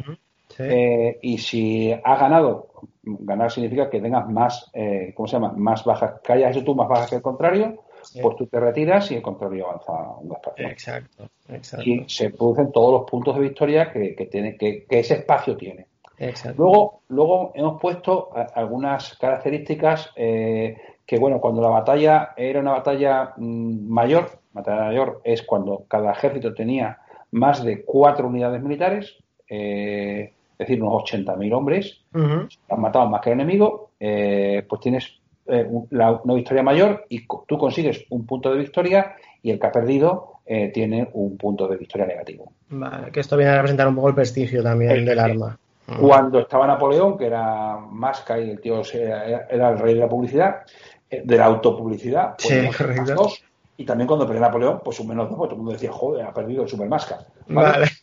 cuando el ejército, digamos, lo dejas prácticamente eliminado porque le quitas todos los soldados, pues aunque no, aunque no llegasen a cuatro, pues tienes un más uno y un menos uno, digamos, por eh, haber eliminado todas las unidades de control. Esto lo hacemos un poco desde el punto de vista real, porque lo que pasó, por ejemplo, a Van Damme en la batalla de Kulm después de, de, que se lo machacaron entero, y de Kazbach, pero, pero fundamentalmente lo he hecho por un tema de juego, o sea, para que nadie abandone un terreno porque te parece un idiota, te ataca y dice, bueno, no vas a tener una victoria mayor, pero como te quedas sin soldados, pues te mata mucho, pues automáticamente eh, pierdes un, punto de victoria. Entonces eso es un punto para equilibrar el juego, ¿vale? Vale, vale. yo a mí, la verdad que al principio, cuando leí las reglas del tema de la batalla, me pareció una cosa un poco rara, abstracta, pero al hacer la primera batalla me pareció genial. O sea, creo que es una manera muy eh, fina, o sea, creo que ha sido un trabajo de brocha bastante fina.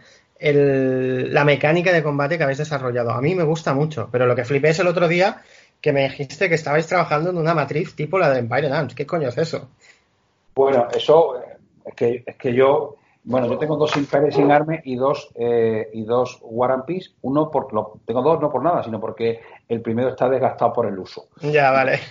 Un segundo de cada uno de ellos. Entonces me gustaban mucho esos juegos, eh, aunque creo considero que hoy es imposible. Yo puedo, no puedo jugarlos porque no tengo tiempo ni, ni, una partida de 400 horas, pues no, no soy capaz de jugarla hoy. Eh, pero me gustó mucho la idea de que tenías un poquito de incertidumbre a la hora de decir la batalla eh, de esa forma. Entonces, lo, que fuimos, elegimos una serie de, estrategias tácticas, grandes tácticas, que nosotros las tenemos puestos, los dos son iguales, para no complicarlo mucho. Era carga, envolvimiento, reuso, o sea, defenderse ante el movimiento, ataque en echelon, eh, eh, cordon, defensa o withdraw, o sea, retirada.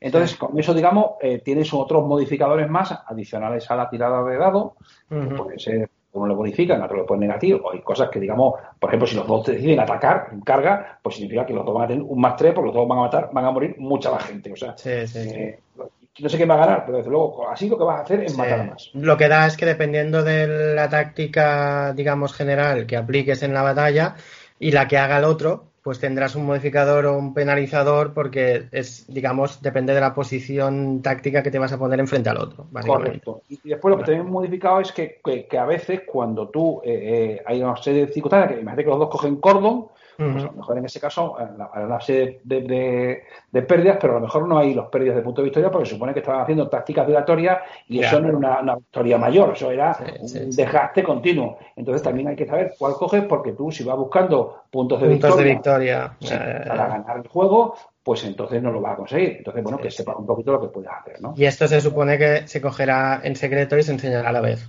Correcto. vale, vale, vale. De hecho, hay otra cosa que también quería comentarte Em, había posibilidad de retirarse antes del combate, me parece. Y coméntame también que, si mal no recuerdo, había la posibilidad de mover tropas de otro frente a una batalla que se está desarrollando en ese momento.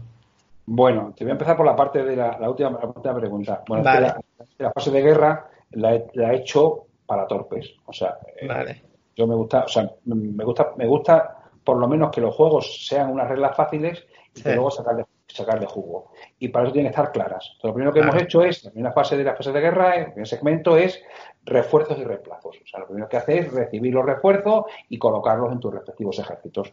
Mm, es bastante fácil de, de, colocarlos. Al principio era complicado, para los refuerzos de París, ahí a Trition, en fin, y nos tirábamos un huevo de tiempo haciendo esto y al final eh, perdíamos una o dos unidades y dijimos, pues, pues lo que hacemos es bajamos un poquito el nivel de refuerzo y eso ya lo eliminamos hemos simplificado. Luego lo siguiente que haces es que tú pones, eh, eh, pones los marcadores de soporte militar, que son, digamos, las donde tú vas a poner tu, tu carne de cañón. Pues ahí va tu guardia, va tu mayor reserva de artillería, van los, los, los, mayores cantidad de pontoneros, de ingenieros, de mayor estado mayor, que son lo que hemos contado antes, que van un más tres, ¿vale? Y van poniéndose en el mismo orden en el que ganó la diplomacia, la diplomacia. Es decir, el que ganó la diplomacia tiene una pequeña ventaja en la fase de, en la fase de guerra, que es el último en jugar.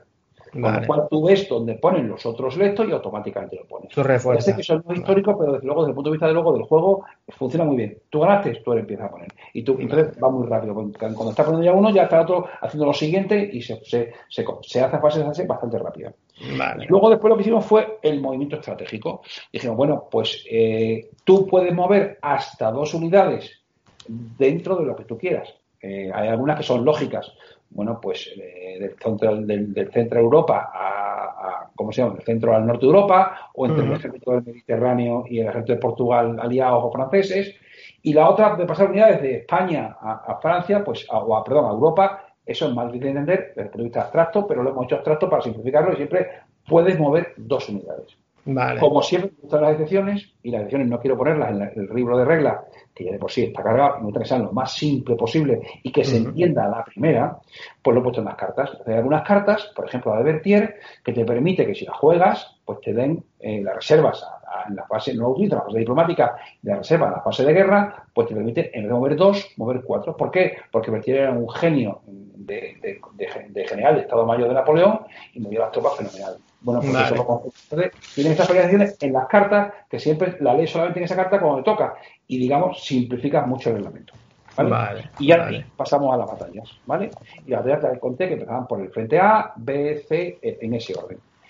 Cuando estás en la batalla y tú, digamos, ves lo que te viene encima, pues un general, cuando ve que viene la horda de los aliados, eh, pues lo que tiene que hacer, que fue lo que hicieron los franceses al principio, pues es hacer una cosa que se llama retirarse ante la batalla. Entonces, en ese caso, ese caso eh, te tienes que retirar, aunque, aunque le hagas más bajas que al enemigo, eh, pero que es lo habitual, puede ocurrir. Y pero sin embargo, el nivel de bajas es mucho más bajo y no hay penalización por perder una batalla. ¿Eh? tú puedes, pues yo me retiro del frente de Prusia, me voy a defenderme a, a, Hanover, en vez de tener tantas bajas, tengo bajas no por la batalla, porque serían escaramuzas, pero siempre que se retiraba un ejército y siempre que avanzaba otro, había una cantidad de deserción y de enfermedades y de tíos que morían. Napoleón, de hecho, pues perdió la mitad de su ejército simplemente en el avance desde, desde, desde la frontera hasta Borodino, simplemente por el propio desgaste del avance, ¿no? Bueno, por esto lo ¿vale? Vale, vale, vale, vale, vale, vale. Vale, y mm, bueno, básicamente el, el tema de batallas creo que lo hemos cubierto bastante todo ya, ¿no? Yo creo que sí. Sí, sí, ya está, está todo bastante tocado ya. Eh, es un juegaco, o sea, es, llevamos casi tres horas hablando solo de mecánicas del juego. O sea, os podéis hacer la idea de lo espectacular de lo que nos viene en breve, que ahora hablaremos de ello también, eh, con este Congreso Viena. Pero seguro, seguro que mucha gente me dirá, vale, sí, hostia, pero entonces eh, solo hay la campaña, hay más escenarios, entonces, aquí lo que yo vi, que es lo que me pasaste tú, tenemos tres escenarios que vendría a ser el Napoleón Resurgent, que vendría a empezar en eh, primavera de 1813 y se juegan de dos a cuatro turnos. Después tenemos la Guerra de Liberación de Alemania de 1813, que son ocho turnos. Los tiempos desesperados, que es la campaña de Francia de 1814, que son tres turnos.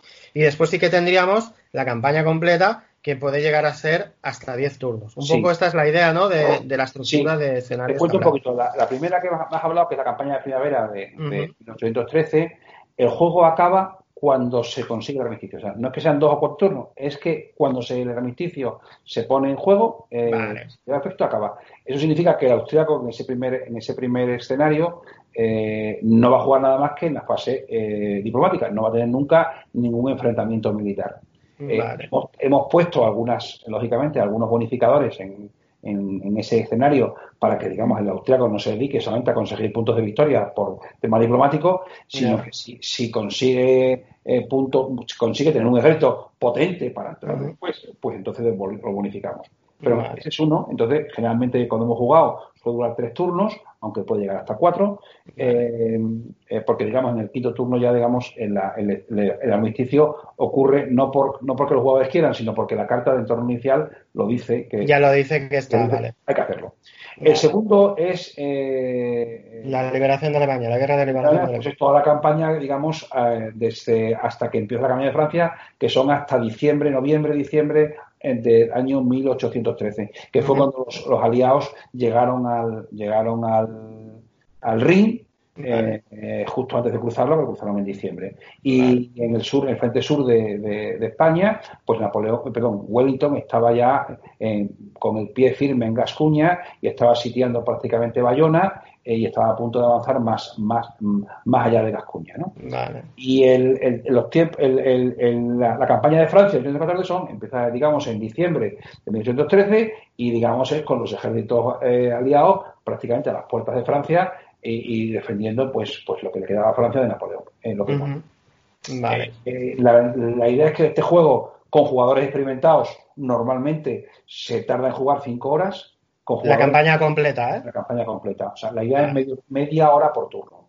Lógicamente se puede alargar mucho si hay jugadores que los hay, que las cartas mm, se las piensan, las remiran y eso cuando es un juego multijugador molesta bastante porque mm.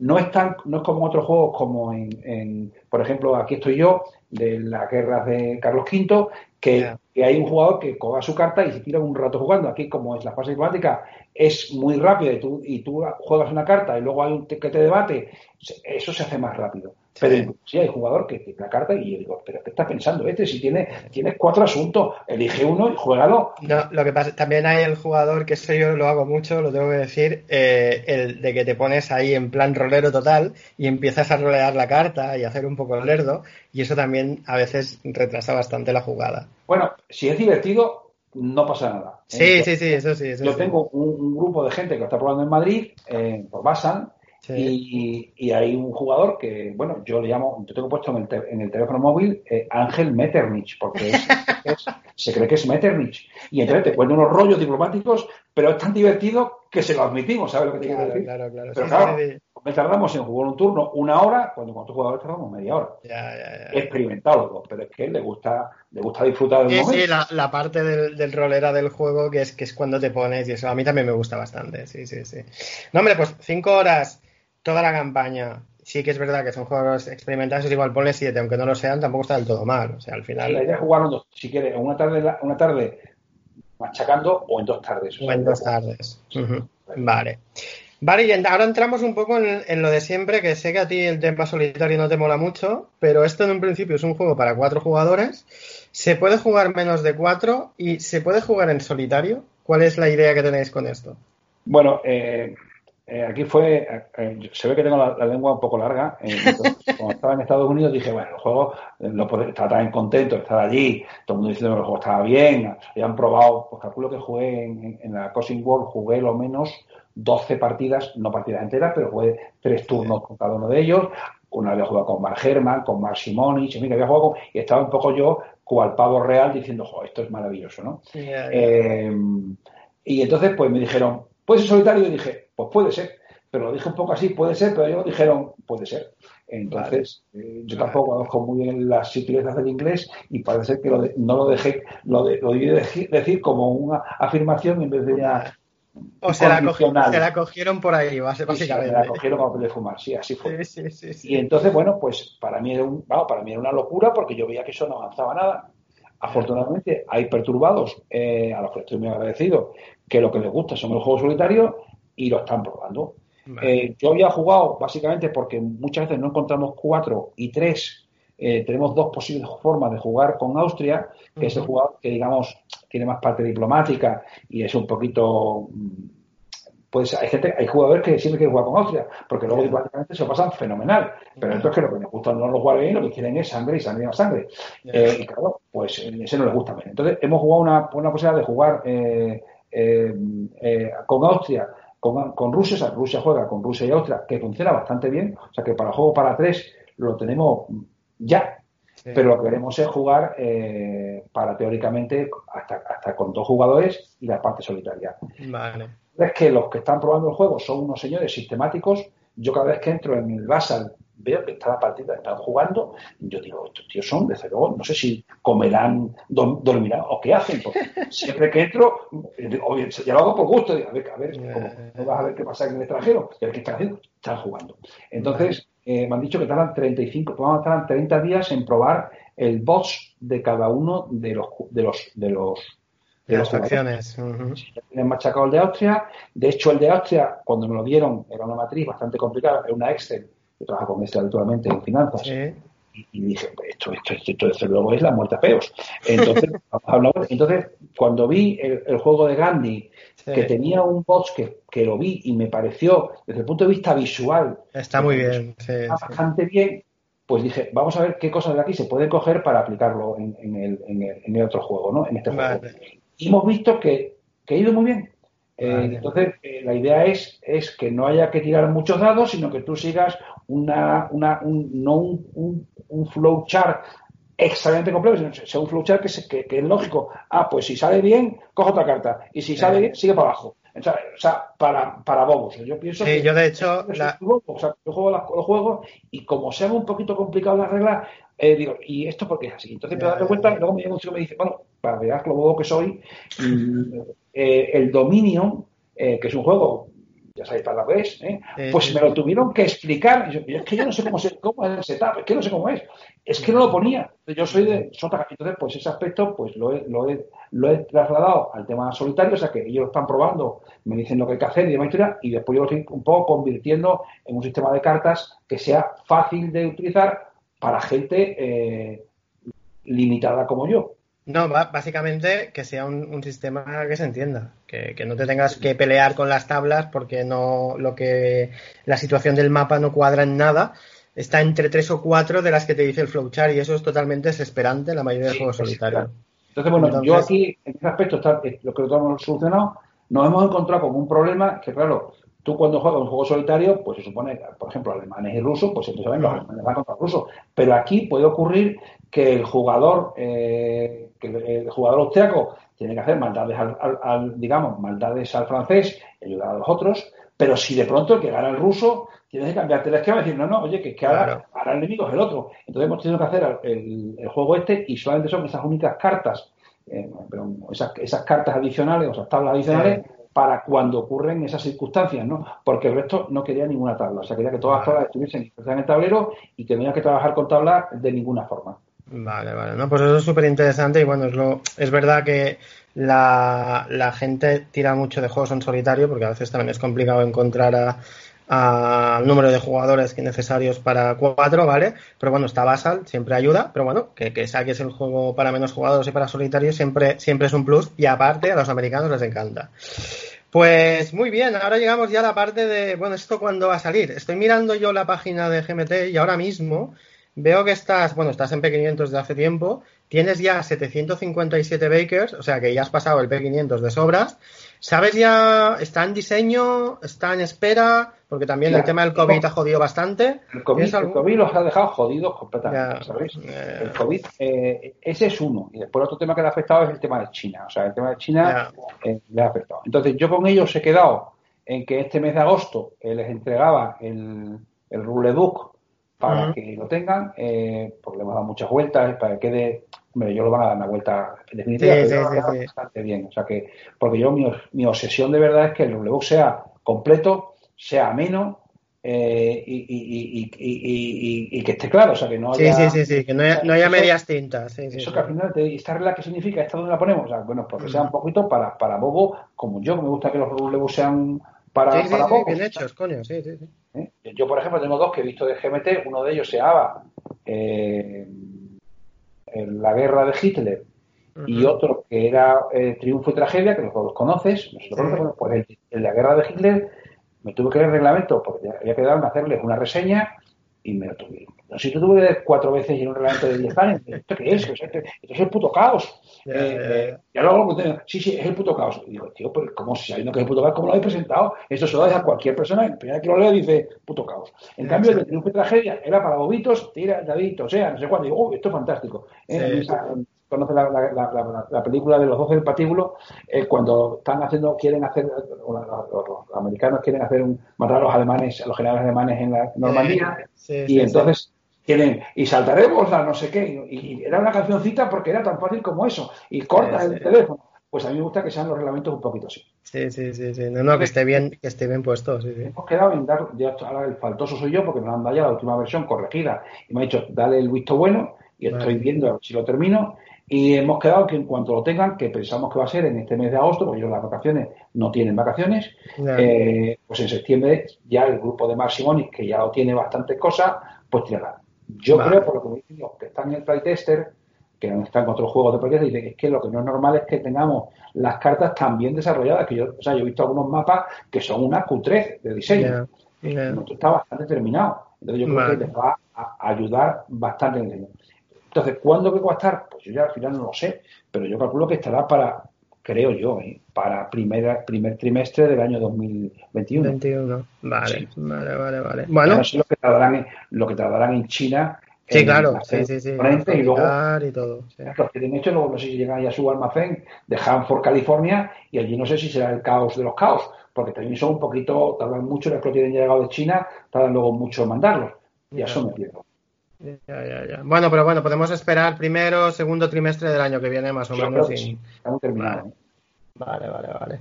Bueno, pues escucha, eh, muchas gracias por presentarnos de esta manera tan profunda el juego. Mm, yo soy un incondicional, ya lo sabes.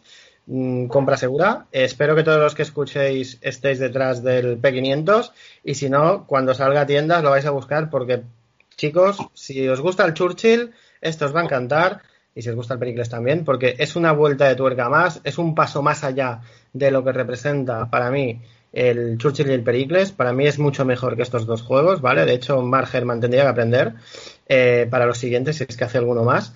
Pero la verdad es que mola mucho y te lo iba a preguntar, ya te lo, te lo preguntaron también en, en Bárdulo, si mal no recuerdo. Eh, ¿Tienes algo en recámara para después de este o ya has tenido bastante del rollo de diseño de juegos? Bueno, he tenido bastante. Con, a saber lo que era, que me lo dijo David, eh, maravilloso. Eh, me dijo, mm, yo no me imaginé que tenía otro trabajo. Quizás he tenido mala suerte en el sentido de que eh, yo tenía muy poco conocimiento de inglés y no tenía la mecánica eh, montada, o sea, no sabía cómo se desarrollaba un juego al principio, o sea que, digamos, los primeros pasos del juego fueron bastante duros. Ahora lo tengo. pagaste la novatada, ahora eso ya lo tienes aprendido. Ahora tengo unos playtesters que sé quiénes son y sé lo que pueden, sé lo que puedo esperar de cada uno de ellos eh, y sé lo que aportan. Y tengo gente que edita el juego pues en inglés fantástico, o sea que las mejoras que me hacen son tremendas y yo creo que lo puedo hacer. Entonces tengo dos, uno que fue el primero que tengo hecho, vamos, el primero que hice, que no lo, que no lo, lo, paré porque lo paré porque me gustó, tanto Churchill que me metí con él y, este salió tirando, ¿no? Que yo he llamado la úlcera española, que es la guerra de independencia, eh, la, guerra de independencia de España, jugada como es, como, eh, eh, como el juego similar a como es Pazo Glorio, como es Cruzada y Revolución. O sea, mazo de cartas individual y con tres jugadores. Un jugador es el inglés, otro es el francés y otro es el español. Vale. Eh, todo punto a punto. Eh, no empiezas como empieza el imbécil de Wellington en 1812. o sea, hay que empezar en 1808 con la carta que está hecha ya, que se llama el 2 de mayo. Vale. Eh, y eh, bueno, pues tienes toda la historia de la guerra eh, y tienes que también tener en cuenta lo que pasaba afuera, como fue la, campaña de 1809 de Wagram o después de Rusia. O todo. Lo tengo bastante avanzado, pero lo tengo parado y ahora lo que lo tengo es eh, que probar y tener tiempo, tengo que sentarme para hacerlo, para, para ponerlo, ponerme al día y simplificar, porque yo creo que el juego, cuando tú haces un juego, haces un juego súper complejo y cuando lo pones a jugar dices, tío, nos tiramos 42, 42 días jugando y los juegos son juegos o sea, tiene que ser un juego que sea jugable. Y hay que simplificar. Ese es uno. Y el segundo, que tengo también bastante avanzado, avanzado hasta cierto punto, porque tengo las cartas mapa, eh, me falta pulir un poquito el reglamento para que funcione y probarlo, ¿no? Que es el mismo que tengo para el mismo juego que este, que, Churchill, pero para la guerra de los 30 años. Que ah, muy interesante. Y acaba en 1948 para cinco jugadores, con lo cual eso tiene problemas. Sí, es que en una guerra, bueno, pero para eso habrá que hacer unos buenos bots. Entonces, pues, ahí he puesto a los, a los eh, he puesto, para que si tú ves un poquito, he puesto a los católicos, pero católicos alemanes eh, por un lado, eh, junto con el imperio, he puesto a los, suecos con los protestantes alemanes por otro, he puesto a los holandeses por un otro lado, a los señores españoles también y a los franceses. Y ahí, bueno, pues meto todo el, la guerra de los 80 años, el final, con el imperio mundial, luchando los españoles y los holandeses por, el, por el dominio de las mares, eh, tanto en América como en África como en, como en, ¿cómo se llama? como en Asia. Eh, todo el tema de, las, de la separación de, de, Portugal y de, Cataluña en España, o la en Nápoles, o sea, todo, la fronda en Francia, todos los, asuntos que estuvieron al lado de la guerra de los 30 años y que tienen, que tienen mucho poder. Es el que... Qué chulo, qué chulo. Oye, pues para mí sácame antes este que el otro. Por el tema, ¿eh? No por otra cosa. Te, los compraré los dos, pero yo qué sé, de verdad, ¿no? Pero, hostia, molve, molve. Pues oye, eh, cuídate porque no me hagas rollo RR Martin, ¿vale? O sea, saca los juegos, porque si no, estos, estos dos me interesan bastante jugarlos. O sea que puede ser, puede ser bastante, bastante chulo. La verdad es que sí. Me lo he pasado, me lo pasa como los indios, ¿eh? Porque, mira, me pasa como los indios diseñando un juego porque al final, en el fondo, es como tu hijo, ¿no? Mm, sí. Eh, y segundo, porque he conocido a gente maravillosa. Yo lo que, lo que estoy encantado es de yo era muy tranquilo, jugaba en Espadajos con cuatro personas y, de pronto pues esto, empecé a conocer gente y la verdad es que me han aportado tantas cosas de, mejorar el juego. O sea, cuando tengan que hacer los, los agradecimientos, no sé, serán dos páginas de agradecimientos porque, porque hay mucha gente que ha puesto, y lo tendré que poner porque, claro, cuando un, me dices tú, la mecánica es genial de, de la batalla, es que no es mía. O sea, yo tuve una batalla uno que me la mejoró de forma que dije, tío, pues te la cojo, ¿no? Pues a mí me parece que hay que ser de, bien nacido ser agradecido. No, no, está muy bien. todo hacer, ¿eh? No, no, y aparte porque es gente que después en los siguientes juegos te puede apoyar también, o sea, que eso es lo que eso es lo que mola. Muchas gracias porque de verdad, hombre, te, me, ha, dado la pasión de contar lo que es el juego, que ha sido mi pasión de los últimos tres años, eh, y bueno, y, la verdad es que el juego, yo lo que espero es que, que, sea histórico, pero que guste jugarlo. O sea, que no sea el típico coñazo, que los hay, que yo tengo algún juego, que a mí a, algunos gustan mucho. Yo tengo, por ejemplo, uno que me parece que se llama Clash of Monarchs de, de que es un coñazo, o, o, Kutusov de la Revolución de Rusia, y yo dije, joder, esto es, esto es un horror. ¿eh? Algunos de los que me están de los que están ayudándome en los partidos estuvieron en, en, ¿sabes lo que te quiero decir? Es maravilloso, y yo digo, pues es un, yeah. ¿no? Que es lo que es el, es, el, problema, que son juegos que históricamente igual están muy bien, pero como juego, juego, pues no. Es un poco, sí, ese es el tema. Nada, pues Kike, muchas gracias por todo. Eh, esperamos ver el juego primer trimestre, segundo trimestre del año que viene. Esperamos en dos años ver los otros también, ya me los apunto. Y al resto, espero que os haya gustado también. Espero que sigáis aquí, que, que lo apoyéis en, este juego y en los siguientes que va a hacer. Y nos vemos todos, pues si todo va bien, como siempre, de aquí a 15 días. Muchas gracias a todos y muchas gracias a ti, Quique. Hasta otra. Muchísimas gracias, Gracias.